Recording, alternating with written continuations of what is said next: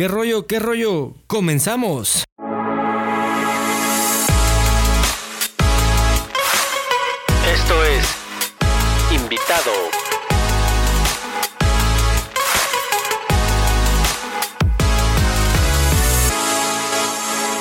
¿Qué onda invitados? Y bienvenidos a su podcast invitado. Gracias por darle play. Eh, recuerden que estamos en, Google Podcast, en Amazon, en Spotify, en, en, Apple Podcast. Estamos ahí en todas las plataformas bastante interesantes. Hoy tengo un invitado, eh, Manuel Ortiz. La verdad estoy bastante contento que esté aquí conmigo. Eh, él estudió conmigo comunicación, eh, ahorita está por ahí trabajando para una eh, agencia de, comunicación que es muy interesante, que es como de posicionamiento de pues hacia la persona, hacia los políticos. Está muy chido. Manu, ¿cómo estás? Hola Armando, muchas gracias por invitarme a tu podcast, a invitado. un saludo a todas las personas que no, amablemente nos escuchan. Gracias, pues está chido lo del podcast, ¿no? Es un formato diferente. Sí, creo que es la primera vez que me invitan a un podcast tan extenso y esperemos pues no aburrir a la gente y sobre todo contar alguna que otra cosa interesante. Pues está chido porque es como una plática, o sea, realmente el formato del podcast es lo que ayuda a que se haga como una plática y está chido porque así vas, por ejemplo, te, empiezas hablando de una cosa y terminas hablando, no sé, de aviones, ¿no? Puede ser. Pero sí está, está bastante cool, está, está muy, pues muy chingón ese podcast. Yo me acuerdo cuando estudiábamos, pues apenas empezaba a oír como el formato de podcast y todo eso. No sé si te, te, te acuerdes. Sí, había pocos en realidad, pero pues también hablamos de un poco más de una década. Si no mal recuerdo era 2009, empezaba como el gran auge de Twitter, un poco Facebook ya estaba, pero pues las redes sociales todavía no formaban parte tan completa de nuestras vidas. Creo que era un tiempo donde estaban en pleno crecimiento, pero los podcasts ahora pues casi toda la gente tiene uno. Eso habla de que pues las personas tienen algo que decir. Justo eso, justo eso por eso hice el podcast y, le, puse invitado justamente por eso, porque invitado pues puedes invitar, no sé, a, un hombre, una mujer, incluso algún niño que ya, ya ha pasado, pero todos tenemos algo que decir, ¿no? La verdad es que en estos tiempos ya es muy necesario como pues que tengas a lo mejor eh, que estés en redes sociales, en Spotify como en este caso, y está chido, ¿no? O sea, como que a conoces más a, la, a las personas pues conoces más quizá algún aspecto, ¿no? De las personas eh, en las redes sociales parece una especie de escaparate donde a veces mostramos nada más una parte de nuestro contexto, tal vez lo que queremos resaltar de nuestras vidas. Entonces, pues sí, es una dinámica bastante interesante. He visto que pues ahora hay muchos podcasts y muchas plataformas para oírlos. Hay unos bastante interesantes, ¿no? Depende de las temáticas que te vayan interesando. Eh, he visto que, que proliferan, ¿no? De todos los temas, prácticamente. Pues es que ya casi todo es de nicho, ¿no? Como le llaman. Por ejemplo, hay, por ejemplo, hay canales de, YouTube que, que te enseñan a pegar como bolitas de imán y hacen figuras y, y, desde que luego, luego hay otros canales que prueban juguetes. O sea, hay mil y un canales donde ya cualquier cosa que se te ocurra ya va a estar un canal, ¿no? Dedicado a eso y está chido. Sí, sí, a veces unos muy útiles, otros pues por entretenimiento, pero bueno, es parte, ¿no? De esta cotidianidad y creo que ha crecido bastante en los últimos años, ¿no? Esta necesidad de expresarse, de compartir un poco, de exponer ciertos aspectos. Las marcas también aprovechan, los gobiernos, las organizaciones. Creo que todos vamos encaminados para allá, ¿no? Para metaverso y todo eso, ¿no? Criptomonedas. sí, está un poco, un poco raro eso, ¿no? Estos emprendedores que te ofrecen el oro y el moro y te prometen eh, riquezas y cosas pues muy agradables, pero realmente pues todo tiene un camino. Y pues sí, está esta economía, ¿no? Que se va digitalizando a partir del establecimiento de plataformas, ¿no? Ya ves que ahora puedes tener un código en tu celular y pagar en los establecimientos. Un poco también esta despersonalización, ¿no? De los servicios. Pues sí, lo, como dices, ya todo se puede pagar a través de del, del, celular, ¿no? O sea, incluso nada más con que acerques tu celular si tiene NFC, que es la tecnología que tienes una proximidad a una terminal bancaria, te hace el... puedes pagar. Está es. súper chido. Pero ¿no crees que también eh, ayuda un poco a que seamos cada vez, no sé, más egoístas o quizá perdamos un poco del contacto humano, ¿no? De, este, de, de esta interacción continua con otras personas. El hecho de que ya los servicios los puedas pagar en línea ofrece ciertas ventajas, pero creo que también incrementa algunas desventajas, ¿no? Esta especie como de soledad, ¿no? Que se va apoderando de todos un poco. Es parte, es parte, ¿no? De lo que trae. Y quién sabe cómo se ponga en un futuro. Pues sí, tienes razón. Creo que la soledad es parte de. Y aunque muchos se encasillan a la soledad, que es la, soledad es mal- mala, yo creo que la soledad es buena. Porque te encamina a ver cosas eh, buenas de ti, eh, qué puedes cambiar, eh, a lo mejor qué estás haciendo mal. Yo la soledad la veo como algo positivo, no como algo negativo. ¿no? Creo que a, a mí la soledad me, me encanta. Por eso me encanta pagar el internet. Eh, por ejemplo, aquí abajo en la tienda, no sé si la viste. Sí, claro. Tienen igual una terminal y solamente si acercas el celular se paga o la tarjeta, entonces está súper chido. O sea, yo sí me siento cómodo en, en estos tiempos. Eres un lobo solitario. pero hay que aprender. Oye, hablando de eh, redes sociales, no sé si por ahí eh, escuchaste la noticia de que apenas eh, Xcaret, el, el hotel Xcaret, que, que no es nada barato, que está como en una habitación baratita, así todo incluido, 488 dólares, que es una buena lana, hasta 732 dólares. Y hubo una balacera, dejó por ahí creo que dos muertos y un herido, ¿no? ¿A qué voy con esto? No es como dar la noticia, pero eh, dicen que Quintana Roo es un paraíso, pero yo creo que es un paraíso de, de violencia, la neta. O sea, son tiempos donde pues está mal, o sea, la violencia está todo lo que da por allá y no está tan chido. Así es, es una situación que creo que es lamentable en diversos frentes. Por una parte, económicamente, la parte del turismo, las afectaciones que se dan con este tipo de noticias para la imagen de México y su posicionamiento internacional. Es, que imagínate, por ejemplo, de las siete maravillas del mundo moderno, la tenemos en México y justamente Pues es es en ¿no? Chichén Itzá. Entonces, si tú vas a promocionar eh, Chichen Itza, pues debes de cubrir la seguridad de las personas y no solo de los extranjeros, porque sabemos que México eh, tiene ese gran problema que enaltece a las a las personas que vienen de, de Europa, de otros países, pero también a los mexicanos. O sea, la inseguridad está fea y creo que deberían de poner un, pues, atención ahí, ¿no? Pues sí, sí, creo que una de las características que ha definido el rumbo de esta administración federal ha sido el descuido generalizado en ciertas áreas como la seguridad.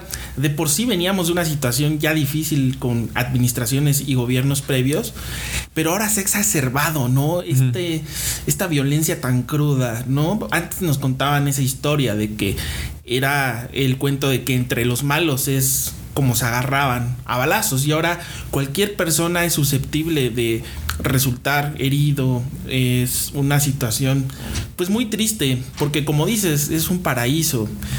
Afortunadamente en nuestro país contamos con una serie de recursos naturales eh, inmensos lugares preciosos que llaman la atención del mundo y por eso nos visitan. Y creo que debería de ser sujeto este tema a un análisis y una reflexión profunda de todos los involucrados, desde los hoteleros, estas cadenas de suministros, los servicios, los gobiernos, la sociedad civil, para ver cómo pueden resarcir un poco pues este daño que ya se ha causado a la imagen de México.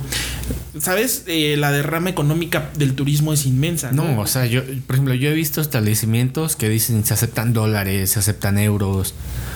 Entonces, ¿dónde queda eh, pues la seguridad de, de la- de las personas que, que han ido a, a esos lugares? Por ejemplo, yo fui creo que hace como dos o tres años, no recuerdo. Y ya como que se empezaba a escuchar, cuando empezó lo del sargazo, ¿te acuerdas? Sí, sí, sí. En esas épocas como que ya, bueno, yo creo que siempre, ¿no? Ha existido ahí la violencia, pero se empezó a desatar más o menos como en estas fechas, ¿no? Así Y- es. Y está de la verga, porque pues imagínate, o sea, si no es ahí, entonces ¿dónde, no? Que según ahí es un paraíso. Pues es como el problema, ¿no? Del sargazo. ¿No te acuerdas de ese meme que circulaba en las redes que decía el sarganzo, ¿no? El gran problema de las playas de México. Yo fui también, tuve la oportunidad de visitar en 2019, en noviembre. Eh, fui a Cancún, a algunas playas ahí cercanas también. Ah, perdón que interrumpa. Voy a comentarte algo rápido. Cuando fuimos a ¿Cómo se llama? A Tulum. Ya ves que está la pirámide y, todo el rollo y da como vista al mar, que se ve chingoncísimo y de ahí puedes bajar como a la pues a la playa y te puedes meter. Me acuerdo que estaba el sargazo, este, porque nosotros nos quedamos en Playa del Carmen, fuimos para allá, dije, no, ahorita se va a ver bien chingón el mar. No, ¿cuál? Café, Sí, sí, sí, veía café, o sea, era el agua y café, yo digo, no puede ser. Que déjame compartirte algo, yo la verdad prefiero muchas ocasiones ir a Acapulco, con todos los defectos y problemas que tiene. Creo que es uno de los lugares de playa más entrañables de México, porque... Pues es un ícono, Acapulco. Sí, claro, y aparte hay para todos los presupuestos, de todos los estilos, de todas las formas, está bien conectado. A mí me gusta mucho y creo que todavía en Acapulco hay un poco menos este darle toda la atención a los extranjeros que nos visitan y creo que eh, se trata igual a todo mundo, cosa que no ocurre en estas playas del Caribe, en Cancún, en Playa del Carmen, etcétera. Es un, es un fenómeno que ha ocurrido mucho que yo me he fijado. Pero bueno, pues es parte de la globalización, ¿no? Un poco también de cómo vamos de cómo vamos conviviendo y definiendo nuestro país y lo que queremos, ¿no? Bueno, es que ahorita que mencionas Acapulco, aparte lo acaban como de... Bueno, todos sabemos que como la bahía de Acapulco, perdón, la, la costera, está bien cuidada. Ya te vas más para allá y cuidado, no te vayan a... asaltar, ¿no? Y no está como tan bien cuidada las calles, pero sí está renovado. Yo fui mm, en 2020 y súper cambiado Acapulco. Me gustó, se veía súper bien. Sí, hay muchos lugares, ¿no? Que van renovándose, que van incorporando pues, nuevas cosas para el público. Entonces, pues creo que en México hay muchos destinos turísticos muy relevantes y que todos tenemos que ver, aunque sea alguna vez en la vida. Pues la neta sí. Bueno, yo, por ejemplo, también me acuerdo que antes Cancún era muy, bueno, sigue siendo caro, pero siento que ahorita está como más al alcance de las personas, como que ya eh, cierta población como que ya empieza a moverse hacia, hacia ese lado, o sea, aunque sea solo a, pues a, a vacacionar, ¿no? Así es, y también hay muchos trabajos, está creciendo muy, de manera muy amplia creo que hace unos meses o semanas escuché que están cerca de llevar a cabo el proyecto de un autódromo ah, por lo de la Fórmula 1. Así es, con la intención de que se corran pues carreras o algún tipo de categoría importante llegue por allá. Eso sería pues un gran polo de atracción turística. Oye, pero ya habría dos, eh, pondrían dos carreras de Fórmula 1 en México o, van a quitar una? Pues no, no lo sé, pero al parecer como ha habido ciertos problemas administrativos o políticos en el Gran Premio de la Ciudad de México, podría ser una opción complementaria, ¿no? ¿A poco ha habido problemas? ¿Como cuáles? según yo, hasta ha ganado eh, México cuando organiza Fórmula 1, ha ganado el premio como a la mejor organización y que se pone muy chingón y... Ah, sin dudar, eh, es uno de los premios más reconocidos ahorita del, calendario de la Fórmula 1, pero pues ya ves que hubo el problema político de que mucha gente afín al gobierno de la Cuarta T estaba diciendo que era un espectáculo para fifís, para privilegiados, ah, ya, claro. Creo que hasta lo querían quitar, ¿no? Así es, entonces ahí entra un poco de, la polémica y afortunadamente parece que, que recapacitó la, la administración de la Ciudad de México e incluso ha impulsado de manera notable el Gran Premio. Basta ver cómo las, las vallas publicitarias del gobierno de la Ciudad de México estaban en el último Gran Premio ¿no? de 2021. Pues es que quién le va, quién le van a quién le va al gobierno le oír mal unos milloncitos extras, ¿no? Así es, así es. Y aparte, pues también es un polo de, turismo muy importante, ¿no? Para todos los aficionados al, automovilismo, que es eh, un deporte, ¿no? Que ha crecido muchísimo aquí en el país, tal vez a partir de la incorporación del Checo Pérez y de su crecimiento en Red Bull. Pues mira, yo, yo la verdad me, sí me considero eh, un villam- vi- villamelón es cuando no te gusta y de repente te empieza a gustar y por moda. Y es creo que es villamelón, ¿no? Así es. Bueno, yo, yo sí me la- lo declaro, sí soy un villamelón en, en la Fórmula 1 por Checo Pérez, porque pues está en Red Bull, eh, está en de los equipos más importantes de, la Fórmula 1, pero es muy interesante la Fórmula 1, o sea, cómo ha crecido este, exponencialmente este, en México. Antes, yo cuando era niño, Sol- la Fórmula 1, o sea, sí pasaba, pero en. Bueno, todavía, ¿no? Es como televisión por paga. Pero ahora ya hay como más apertura hacia ese deporte, hacia la Fórmula 1. O sea, antes casi no se, no se sabía nada. Sí, un gran aliado ha sido este show de Netflix, el Drive to Survive. Que dicen que está mal hecha la, la serie, ¿no? Pues sí, yo, yo- yo la he visto algunas ocasiones y le dan mucho énfasis al aspecto emocional de lo que ocurre previamente, ¿no? Estas historias o pequeños dramas, eh, conjuros, problemas que van teniendo entre los equipos. O sea, como que enamoran. De, Así es. quieren enamorar de la Fórmula 1, ¿no? Sí, sí, nos- te ponen el, el lado más cosmético de- del deporte. Ya sabes, los radios, las peleas, un poco de las intrigas entre los Claro. pilotos. Pero pues ha sido un factor que ha hecho que crezca mucho en Latinoamérica, en Estados Unidos, el, el deporte como tal. Pues está, está bastante padre, ¿no? Pues sí, por ejemplo, yo igual vi la serie. eh, creo que solo vi la 1 o la 2, no recuerdo. Y me gustó. Dije, ah, está bien. Pero ya cuando me dijeron, no, es que está mal hecha porque tiene esto, dije, no, pues es que yo, no sé mucho de, de Fórmula 1. Pues es, una, es un buen acercamiento, igual para esta gente que de repente se interesa por la participación de mexicanos o porque simplemente está ya- esté aburrida y quiera aprender otros deportes. Ah, Eso que contaste de los villamelones, pues realmente se da en todos los deportes, pero pues no sé, no sé si conozcas ese tipo de gente que se siente dueña de los deportes o de los equipos. ya sabes que si el Cruz Azul es campeón, pero ay, nunca le fuiste al Cruz Azul y ahora Claro. que gana le vas. Pues digo, también se vale, ¿no? O sea, no pasa nada. Creo que cualquiera se puede aficionar en cualquier momento a, a los deportes, al fútbol, etc. Pero, ¿tú desde cuándo empiezas a, seguir la Fórmula 1? O, ¿O cómo incursionas en el mundo de la Fórmula 1? No, pues a mí, a mí igual como aficionado promedio mexicano, yo creo que cuando era adolescente y veía el dominio de Schumacher en la pista, que ganaba todos los premios y todas las carreras todo el tiempo, ahí ya Que es sabes. que está muy enfermo, ¿no? Sí, con el Tiene, está en coma, algo así, ¿no? Ya tiene varios años. Sí, pues su estado de salud es eh, toda una incógnita en Alemania y en el mundo. Él en diciembre de 2013 tuvo un accidente de esquí y sufrió un golpe en la cabeza, al parecer muy aparatoso, que lo dejó incapacitado. Pero eh, ni los médicos ni la familia han dado nunca una, una revelación concreta de cuál es el verdadero estado de salud. Su hijo ya corre en la Fórmula 1, Mick Schumacher con el Ah, equipo sí, de sí, sí, Haas. sí, sí. Y pues sí, yo creo, yo crecí ahí de repente viendo el, el Ferrari rojo que era todo un icono con Marlboro anunciado. Y entonces ya después muchos años la dejé de seguir.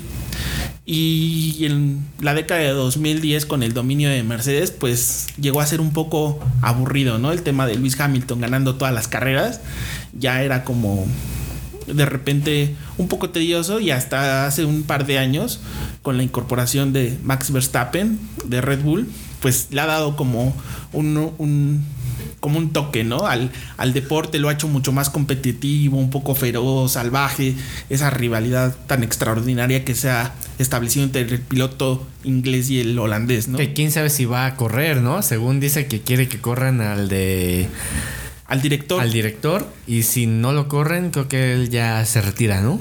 Pues dicen, dicen, pero realmente yo creo más que show, es, ¿no? es un pataleo de Hamilton. Creo que es, pues aparte de que ha, ha sido el piloto más dominante en los últimos años, también ha sido de los que más lloran, de los que más se quejan, de los que más problemas extra, extra pista tienen. Pero bueno, pues es parte del show, ¿no? Y también, y también se vale. Pero- Hamilton, si estás escuchando esto, no seas chillón y ya acepta la derrota, güey. O sea, no pasa nada. Pues sí, no todo el tiempo vas a ganar, ¿no? Así es la vida. Eventualmente vas a perder o va a aparecer alguien que sea mejor que tú en tu profesión, en tu actividad. Y, es, y, lo mejor es que compitas, ¿no? Y que compitas y, y busques como esa trascendencia. Digo, ya a Hamilton no le tienen que demostrar nada a nadie. No, Es- pues siete campeonatos del mundo. Así. Schumacher se quedó en ocho, Igual fueron siete. siete. Igual. Pero ese dominio tan grande que tuvo fue del 2000 al 2004, ganando cinco campeonatos seguidos con Ferrari, Ok. ¿No? Ya después vino Fernando Alonso, luego, pues como este, este dominio de Hamilton, ¿no? Desde 2008, en la década de 2010. Yo creo que le ardió a Hamilton por la forma en cómo ganó Verstappen. O sea, básicamente le ganó casi faltando segundos, ¿no? Sí, Más o menos. Justamente en una, en una vuelta, perdón, en una curva, lo rebasa y ya Hamilton ya, ya no pudo, ¿no? Sí, todo se da por la polémica del famoso Virtual Safety Car, que es cuando pues ocurre un incidente dentro de la pista y tienen que entrar eh, los servicios pues a limpiar los restos de coche. Y entonces, eh, al parecer, toda la carrera fue de amplio dominio de Hamilton, ¿no? Si fueron 55 vueltas, 54 se mantuvo al frente desde la... Y eso que Checo lo intentó Le, parar. le puso un freno, ¿No? ¿no? A la mitad de, de- de la carrera, previo a que parara Checo para sus neumáticos.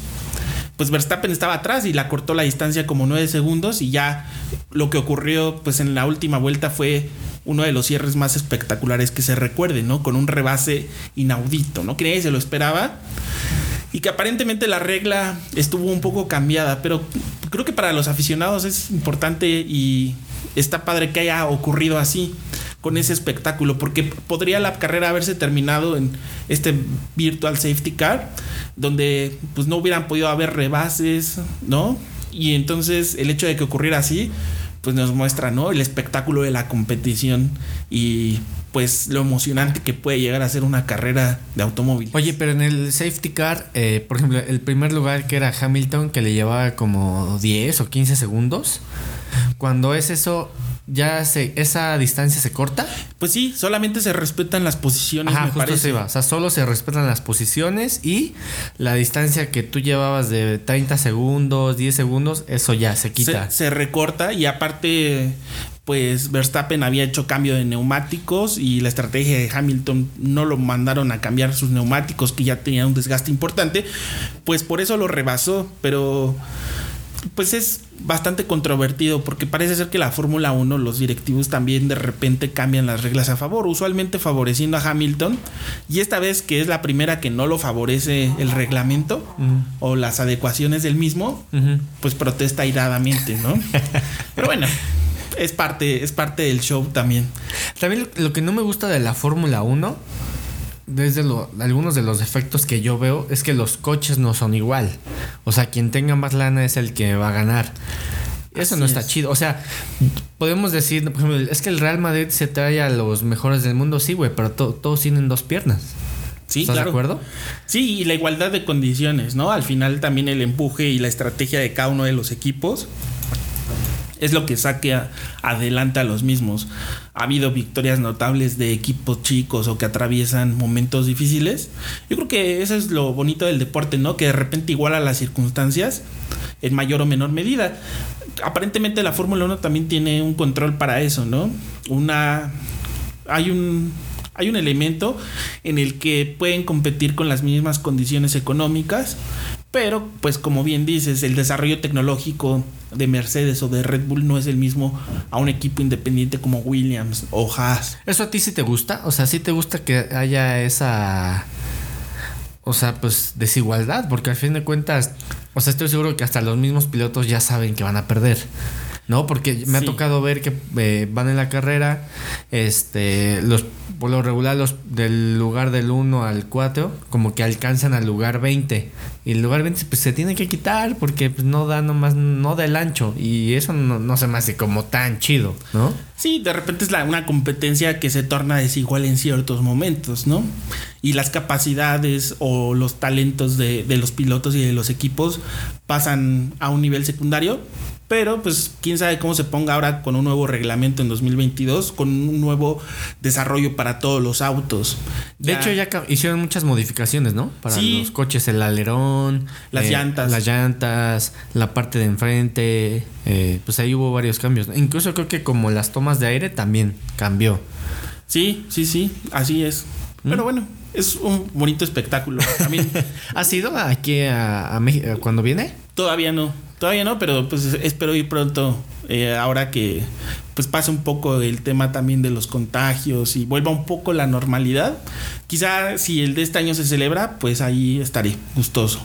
Gastan una buena lana. Sí, dicen que es muy caro. Pero pues vale la pena de repente hacer el sacrificio. Pues sí, sí, igual yo también sí, en algún momento sí quiero ir ahí como a la, a la Fórmula 1 para sentir ahí como el, el espectáculo, el ambiente, ¿no? Así es. Oye, oye amigo, cambiando un poco de tema, cuarta ola de COVID. Está cañón, está de la chingada la neta.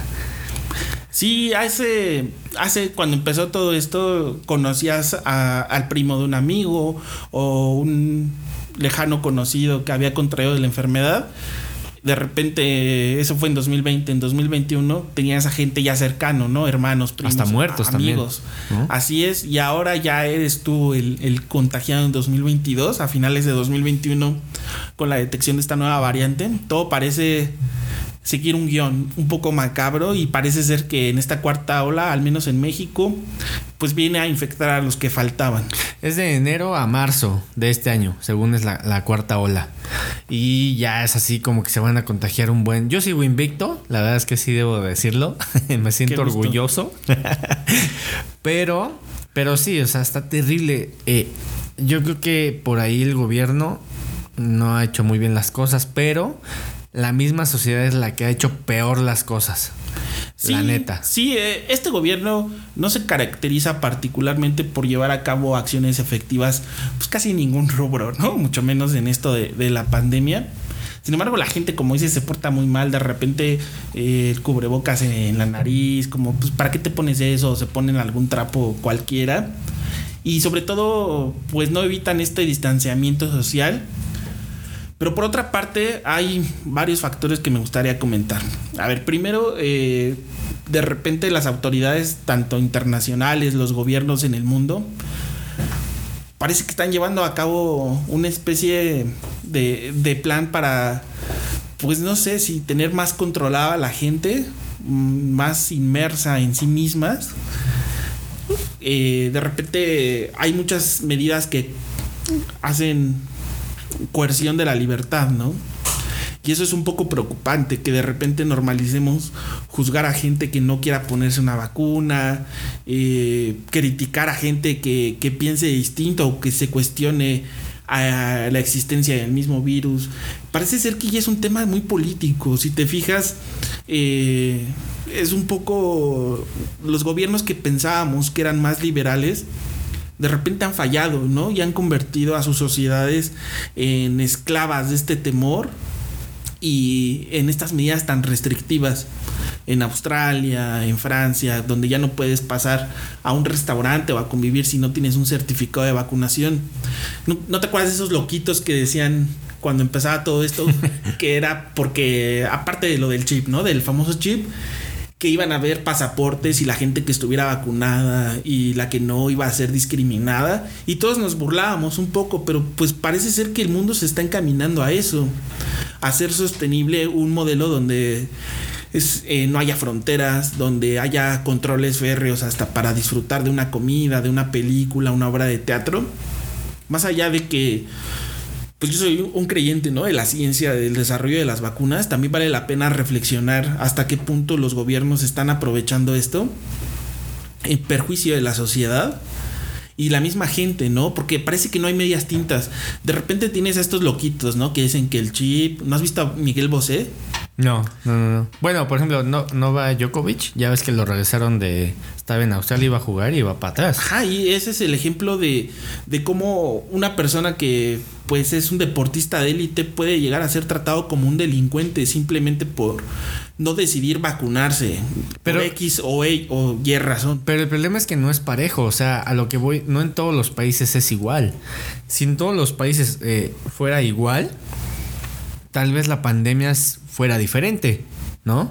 Incluso por las personas que no, empezando con las personas que no se quieren vacunar y dos, que hay países que pues no, no te piden como gran cosa para entrar a ahora en estas épocas.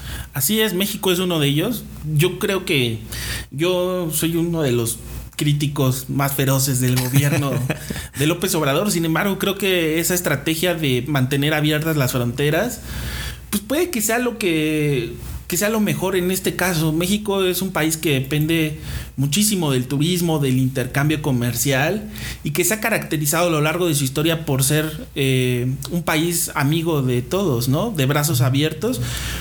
La verdad es un tema muy difícil, ¿no? De, de, de poner en equilibrio, porque también, o sea, no nada más es dejar que la gente pase, ¿no? Pero también debe de haber ciertas precauciones pues, que no se han tomado eh, en este gobierno. Ha habido mm, muchísimas afectaciones a la salud que quizá con una política clara del uso de cubrebocas, de la distancia social, pero si te fijas siempre ha sido muy ambiguo el gobierno con el tema. Dice que ya pasamos a lo peor, que entramos al pico, que no, y finalmente y desafortunadamente ya hay casi medio millón de muertos en México. Según, yo creo que hay más. Pues sí, yo- todos conocemos ya a gente que desafortunadamente ha partido por la enfermedad bajo unas circunstancias tremendas, ¿no? De ya no tener entierros, de no poder tener funerales, de no poder despedirse de, de- de los amigos, de los familiares. Es muy duro, ¿no? Lo que, lo que ha pasado. Creo que llegamos, llegamos a un punto sin retorno como sociedad. Creo que las afectaciones psicológicas, económicas, sanitarias van a ser tremendas y pues parece ser que la pandemia está definiendo claramente el rumbo del El siglo futuro, XXI. más bien, ¿no? Sí, sí, todo, todo parece, parece haberse transformado. No sé si necesariamente para bien o para mal.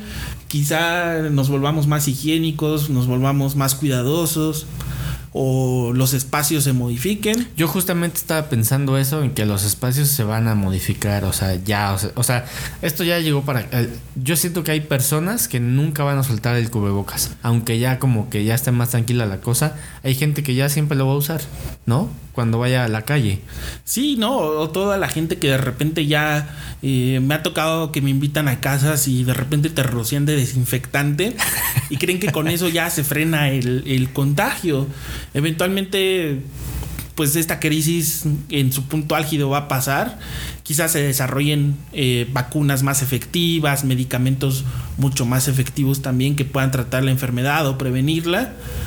Pero, entre tanto, las afectaciones a la conducta de la gente, yo creo que ya se quedaron marcadas. Porque hay, como, como te digo, no hay un equilibrio. Está la gente loquita que pues, vive encerrada permanentemente en su casa, ya Sí, no, no sale, sale, no sí, convive, sí. está completamente trastornada. Pero pues también está la gente, pues que le vale, ¿no? Que anda por la calle sin cubrebocas, que anda por la calle juntándose eh, muchísimo con otras personas.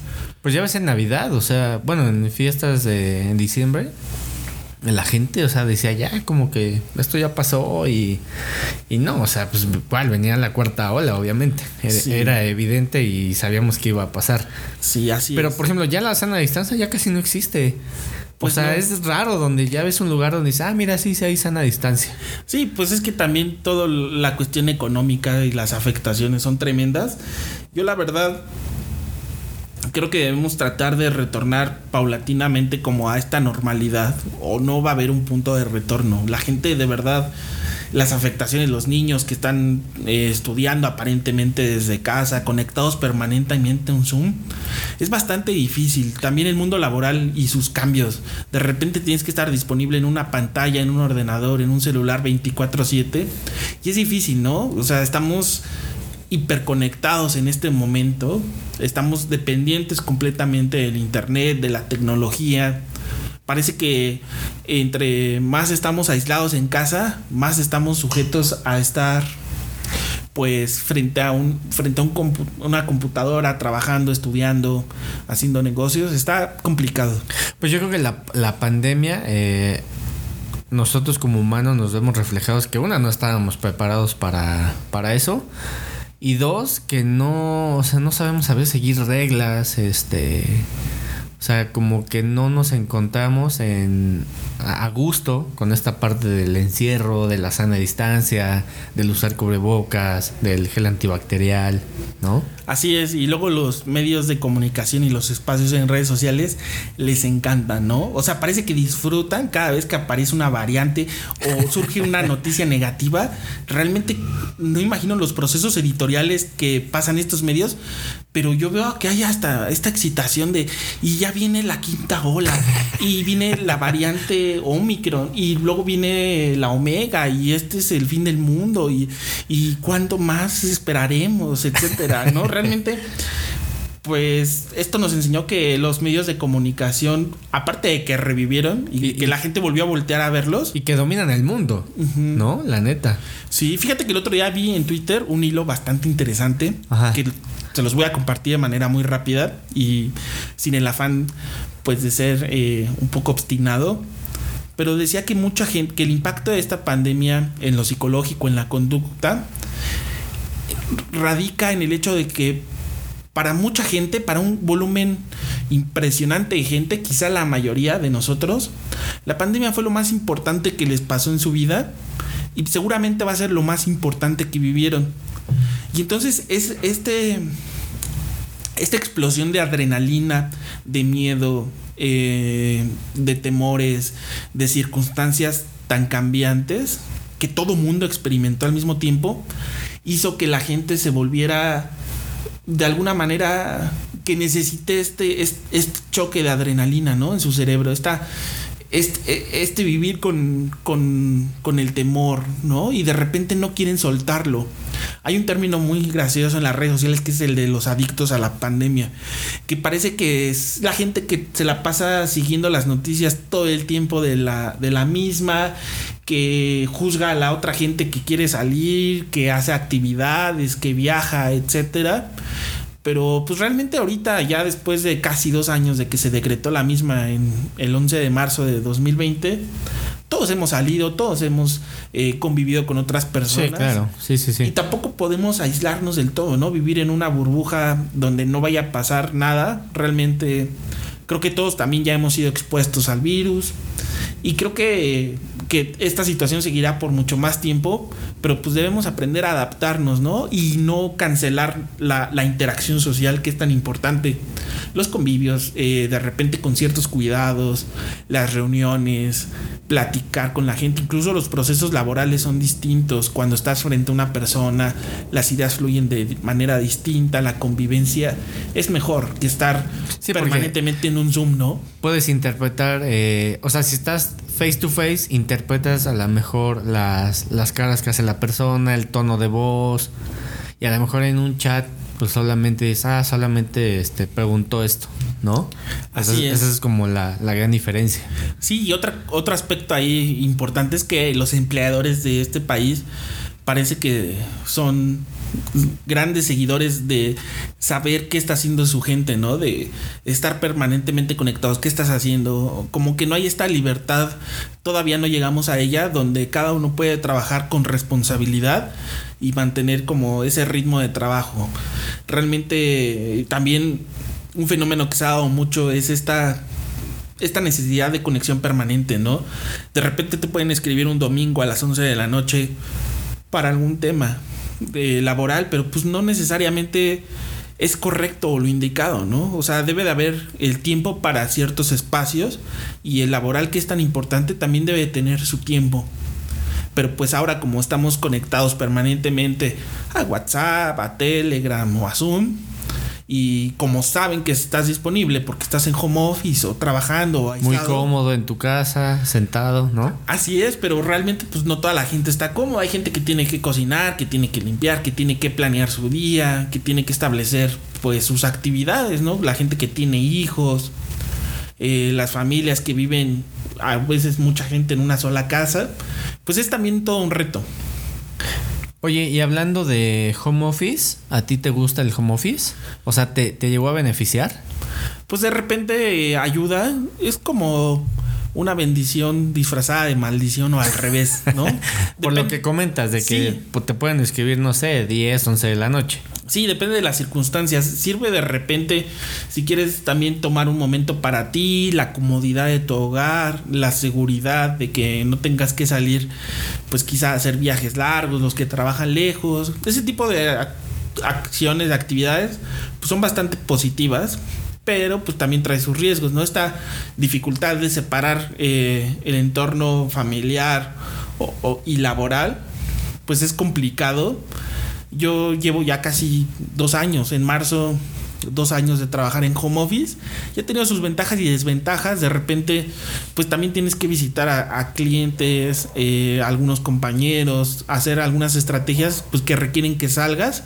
Y eso ha ayudado bastante, ¿no? A que no me vuelva un poco loco. Bueno, pero me, me habías comentado ahí cuando hablamos por teléfono que, por ejemplo, donde trabajas ya entregaron la oficina, ¿no? O sea, ya la, ya la dejaron. Sí, ya, ya el espacio se dejó y la, in- la infraestructura fue modificada, ¿no? Que de repente, bueno, pues ahora vamos a trabajar todos desde casa, en lugar remoto, y solo para algunas cosas nos vamos a ver en una oficina rentada, ¿no? ¿Y funciona, cierto, ¿y funciona igual o funciona mejor? ¿Tú qué crees? Pues yo creo que también depende de, de cómo se estructure la empresa y la responsabilidad de cada uno de los trabajadores. Creo que de repente si se logra organizar eh, bien, el trabajador puede darle más frutos a la empresa y la empresa verse beneficiada de más trabajo, de quizá entregables mucho más elaborados. Creo que es una buena oportunidad también. Qui- quizá no sea sostenible en el largo plazo, pero pues mientras está la situación y el contexto, pues es probable que continúe el home office. Yo no, no era muy partidario del mismo, pero pues después te vas acostumbrando, ¿no? Bueno, a mí nunca me ha tocado hacer home office. Este, pero eh, yo creo que tiene, como dices, sus ventajas, sus desventajas. Y, y, lo peor es que si te llevas muy bien con tu jefe o te llevas muy bien con tu jefe, pues vas a sentir la plena confianza de, escribir, escribirte a la mejor a las 11, 12 de la noche, ¿no? También eso es lo malo, como dices. Porque si te llevas muy bien con los de la oficina, vas a decir, ay, pues qué, qué de malo tiene que le escriban, no sé, a las 11, 12 de la noche. Así es. No, o sea, eso yo lo veo como malo también. Sí, ¿qué tal si en ese momento pues quieres estar leyendo, viendo una película? O dormido, ¿no? O dormido simplemente, ¿no? hay, que, hay días donde uno de repente pues no se para de la cama o no tiene ganas de hacer nada y de repente llegan esas notificaciones, ¿no? El globito del WhatsApp pidiéndote, oye, conéctate a una reunión. ¿Tú, la, ¿Tú les haces caso? ¿O de plano dices, no, ya son las 10, ya? No, no, no, ya. Desafortunadamente yo sí les hago caso todo el tiempo. y de repente... O sea, eres un esclavo del, del trabajo. Eh, Sí, y al- a veces me enojo conmigo mismo porque la mayoría de los compañeros pues no son así. Ellos sí se desconectan y se desafanan de los problemas. Sin embargo, yo no sé en qué en qué suerte o en qué momento me volví un poco responsable de, mis temas y lo siento como míos. Entonces, si surge alguna crisis con los clientes, con los proyectos que llevo, las cuentas, pues me veo obligado, ¿no? A actuar, a suspender mis actividades o lo que está haciendo. Y pues bueno, hay que solucionar las cosas. Pero pues cada vez me gusta menos. Oye, ¿y, se- ¿y tú gastas menos o gastas más en el en home office? Porque a lo mejor eh, te pregunto esto porque ya sea que gastes en gasolina, en transporte, lo que sea, pero podrías decir, eso que no gasto en transporte, a lo mejor voy a invertir un poco más en alimentación en comprar más este snacks o, O infraestructura, o ¿no? chelas o infraestructura, no sé. Pues yo, yo creo que se ha equilibrado, porque bueno, también de repente salir a la calle y de repente hacer una hora en una distancia que correrías en 10 minutos en una circunstancia normal, si hubiera un tráfico más ordenado, esa parte, pues sí, ¿no? Es una, es una gran ventaja estar en home office. Y en la parte del dinero, pues yo creo que a veces gastas más, eh, comes más, compras más alimentos chatarra. Ya ves que luego la comida es un elemento que te ayuda a calmar la ansiedad o, a pasarla mejor. O no sé tú, pero yo he visto que mucha gente se ha puesto muy gorda en estos tiempos. Eh, de repente ya ves a alguien y pues tiene bastantes kilos de más. Entonces eso está tremendo también. Las afectaciones a la salud. Hay que tratar de equilibrarse, de mantener más pues una alimentación balanceada, tal vez tratar de hacer ejercicio, todo ese tipo de cosas que recomiendan los expertos todo el tiempo y que aunque ya te la sabes, pues no lo haces, ¿no? Te cuesta trabajo de repente organizarte, mantener una dieta equilibrada, etcétera, pero pues es parte del estrés pero hay que hacer un esfuerzo. Creo que es importante. Pues sí, eh, normalmente eh, ya sabemos que el mexicano es bien garnachero y todo eso. Y ahora si estás todo el día en tu casa, si no haces algún ejercicio o algo así, pues está peor. Pero yo sí lo veo bien, yo veo positivo el home office, porque yo como comentabas al inicio, soy un lobo solitario, ¿no? la verdad es que me, gusta mucho estar así como solo y si no tengo que salir de mi casa, para mí eso es lo como el trabajo ideal. Pero hay gente a la, a la que le pega, o sea, realmente que si no sale se deprime, ¿no? Sí, conozco varias personas que así son.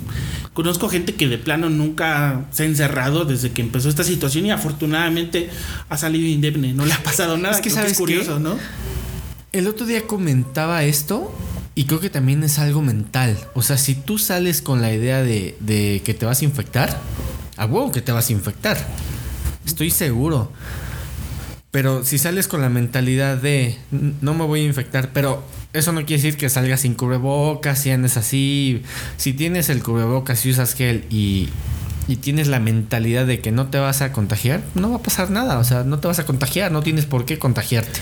Supongo que algunos expertos en salud te recriminarían en este momento y quizá te bloqueen tu podcast, pero pues es un buen punto de vista. Digo, tampoco puedes estar permanentemente aferrado a la idea del contagio, ya que esto se vuelva la parte definitoria de tu existencia. Uno tiene que salir, tiene que conocer gente, tiene que platicar, tiene que fortalecer estos encuentros sociales. De por sí somos una sociedad que muchas veces se torna egoísta, que está ensimismada, que no ve más allá de sus propios problemas y de, y de su mundo y su contexto. Creo que esta situación de repente puede exacerbar esos, esos rasgos tan negativos. Entonces, no es que yo sea precisamente la persona más comunitaria del mundo, ¿no? Usualmente salgo a la calle y salgo a hacer corajes la mayoría de las veces, pero no por ello no reconozco lo importante que es esta interacción, que platiquemos, tomar un café, echar una copa, una buena, una buena plática como esta. Oye, ¿y no se te hace monótono el home office? O sea, a ti como Manuel dices, sí está bien, pero no llegas a tocar fondo con la monotonía de que de tu cama a tu escritorio o a lo mejor ahí mismo en tu cama, ¿no? si te da mucha hueva, dices, no, o sea, no me voy a parar. ¿No sientes como esa monotonía? A veces sí, por eso en el trabajo trato de involucrarme en proyectos diferentes que te reten a hacer cosas un poco distintas pero sí llega un momento, sobre todo los viernes eh, al mediodía, en que ya la pila está hasta abajo y de repente pues buscas desconectarte, hacer otro tipo de cosas. Esta, en esta, en este confinamiento he visto como 250 películas. no, no te miento, ¿eh? Sí, sí, sí. De hecho, de hecho las tengo en una aplicación que se llama Letterboxd. Ok. No, no sé si lo vi. No, no lo vi. ¿Esa de qué es? Eh, es de, para registrar y puntuar películas o series. Entonces, pues, de Oye, pero, bastantes, ¿no? Pero ese, ese puntaje solo es interno dentro de la aplicación o lo jalan para alguna plataforma. Pues creo que sí lo jalan de repente porque tiene un perfil donde pagas. Ok. Y entonces mucha gente, pues que se dedica al cine, a la crítica de televisión, sí toma en cuenta toma en cuenta el puntaje. Yo la verdad lo hago como un recopilatorio. Me gusta hacer bastantes listas y de repente llevar el seguimiento de lo que veo. Está padre. Pues sí, la neta sí, yo, yo creo que... ¿Tú has visto muchas series en esta época o no tanto? Pues sí, sí, sí, sí. De hecho, ahorita estoy viendo la de Ozark. No sé si la, la ubicas. Todavía no. Pero la has visto anunciada. Sí, claro. Sí, es, claro. Es muy buena, es muy interesante. Este, obviamente no voy a hablar mucho porque sería como dar este spoilers, pero pues está bastante interesante la, la serie, o sea, cómo el, el humano puede cambiar eh, tu vida en un instante, ¿no? Y de ahí tienes que tomar este, decisiones que sean buenas o malas que, que van a influir para pues, todo el resto de tu vida. Pero está muy buena, te la recomiendo. Sí, vela, está bastante interesante. Le daré una oportunidad. Ahorita yo me encuentro enfrascado un poco en una que se llama Archivo 81. Ah, ya, ya, es también en Estados Unidos. Pues sí, sí, ¿no? está. Que repara en Nueva cintas York. un güey, ¿no? Así es. Sí, y ya. de repente se empieza a encontrar cosas ahí medio extrañas, al parecer un culto extraterrestre o satánico. Las actuaciones son muy buenas de, de, de los protagonistas. Y pues retrata como, como ese cambio de tecnología, ¿no? Donde antes había videotapes y para grabar pues tenías que tener un armostote, ¿no? Pero está, está bastante interesante. Pues sí, la Por ej- serie es la... Por ejemplo, ahorita que mencionas de, estamos hablando de series y eso, todos los formatos largos se dispararon en la pandemia. O sea, eh, yo me acuerdo que antes el formato en YouTube, por mucho eran 10 minutos y ya era cansado, ¿no? Ver un video de 10 minutos. Y ahora, formatos de 2 horas, 3 horas, hora y media, ¿no? O sea, Bueno, sí, y también esta gente del TikTok, ¿no? De que de repente instantáneo, videos de 10, 15 segundos Claro. y que también captan tu atención, ¿no? O sea, y todo el tiempo estás permanentemente haciendo el scroll. Oye, lo- los, los videos de TikTok están. aparecen en Facebook, ¿verdad?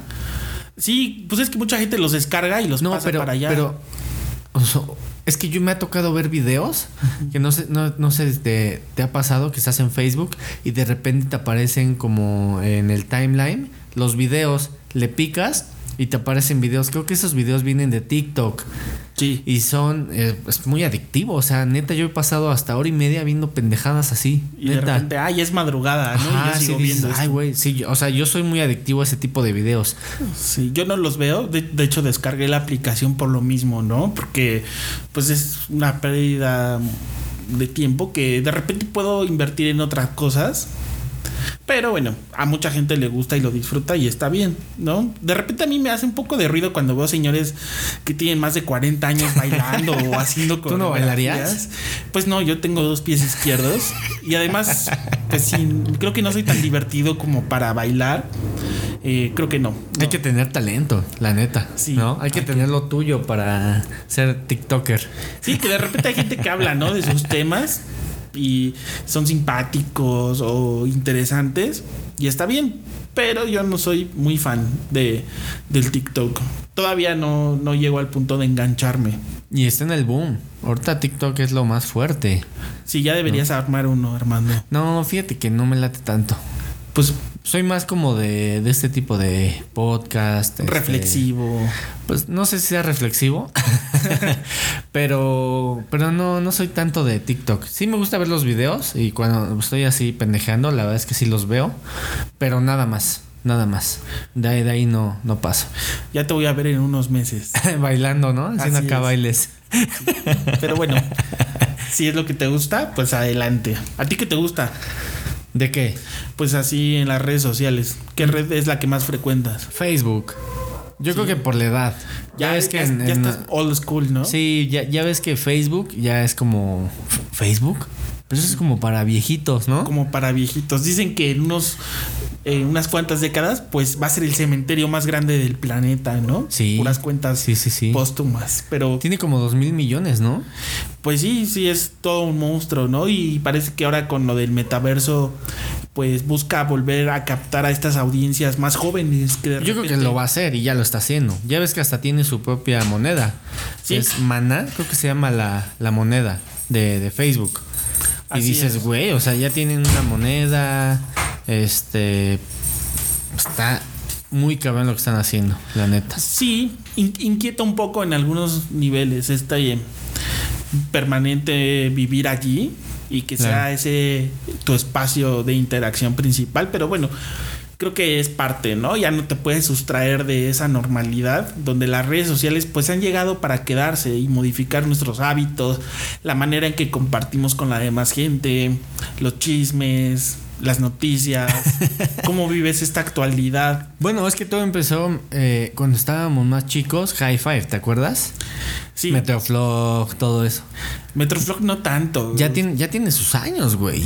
Sí, yo me acuerdo del High Five y que luego yo pasaba horas escogiendo el, la plantilla porque de repente le podías poner estrellas o cosas así. Ah, sí, sí, sí. colores. Música. Ajá, personalizar el tipo de letra y ese tipo de tonterías.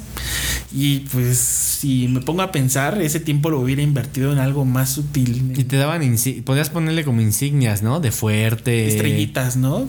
Sí, no recuerdo bien. Pues no me acuerdo mucho. Ya tiene muchos años. Pero sí, mucho tiempo usé el High Five y luego este, el de música MySpace, ¿no? Ah, sí. Ese sí, sí, también sí. Era, era un clásico de las redes. Pero la, la verdad es que sí ha tenido un gran boom las redes sociales a raíz de la pandemia. O sea, si ya de por sí era boom, o sea, esto vino a revolucionar todo. Sí. O sea, TikTok, por ejemplo, creo que en la pandemia fue el boom, ¿no?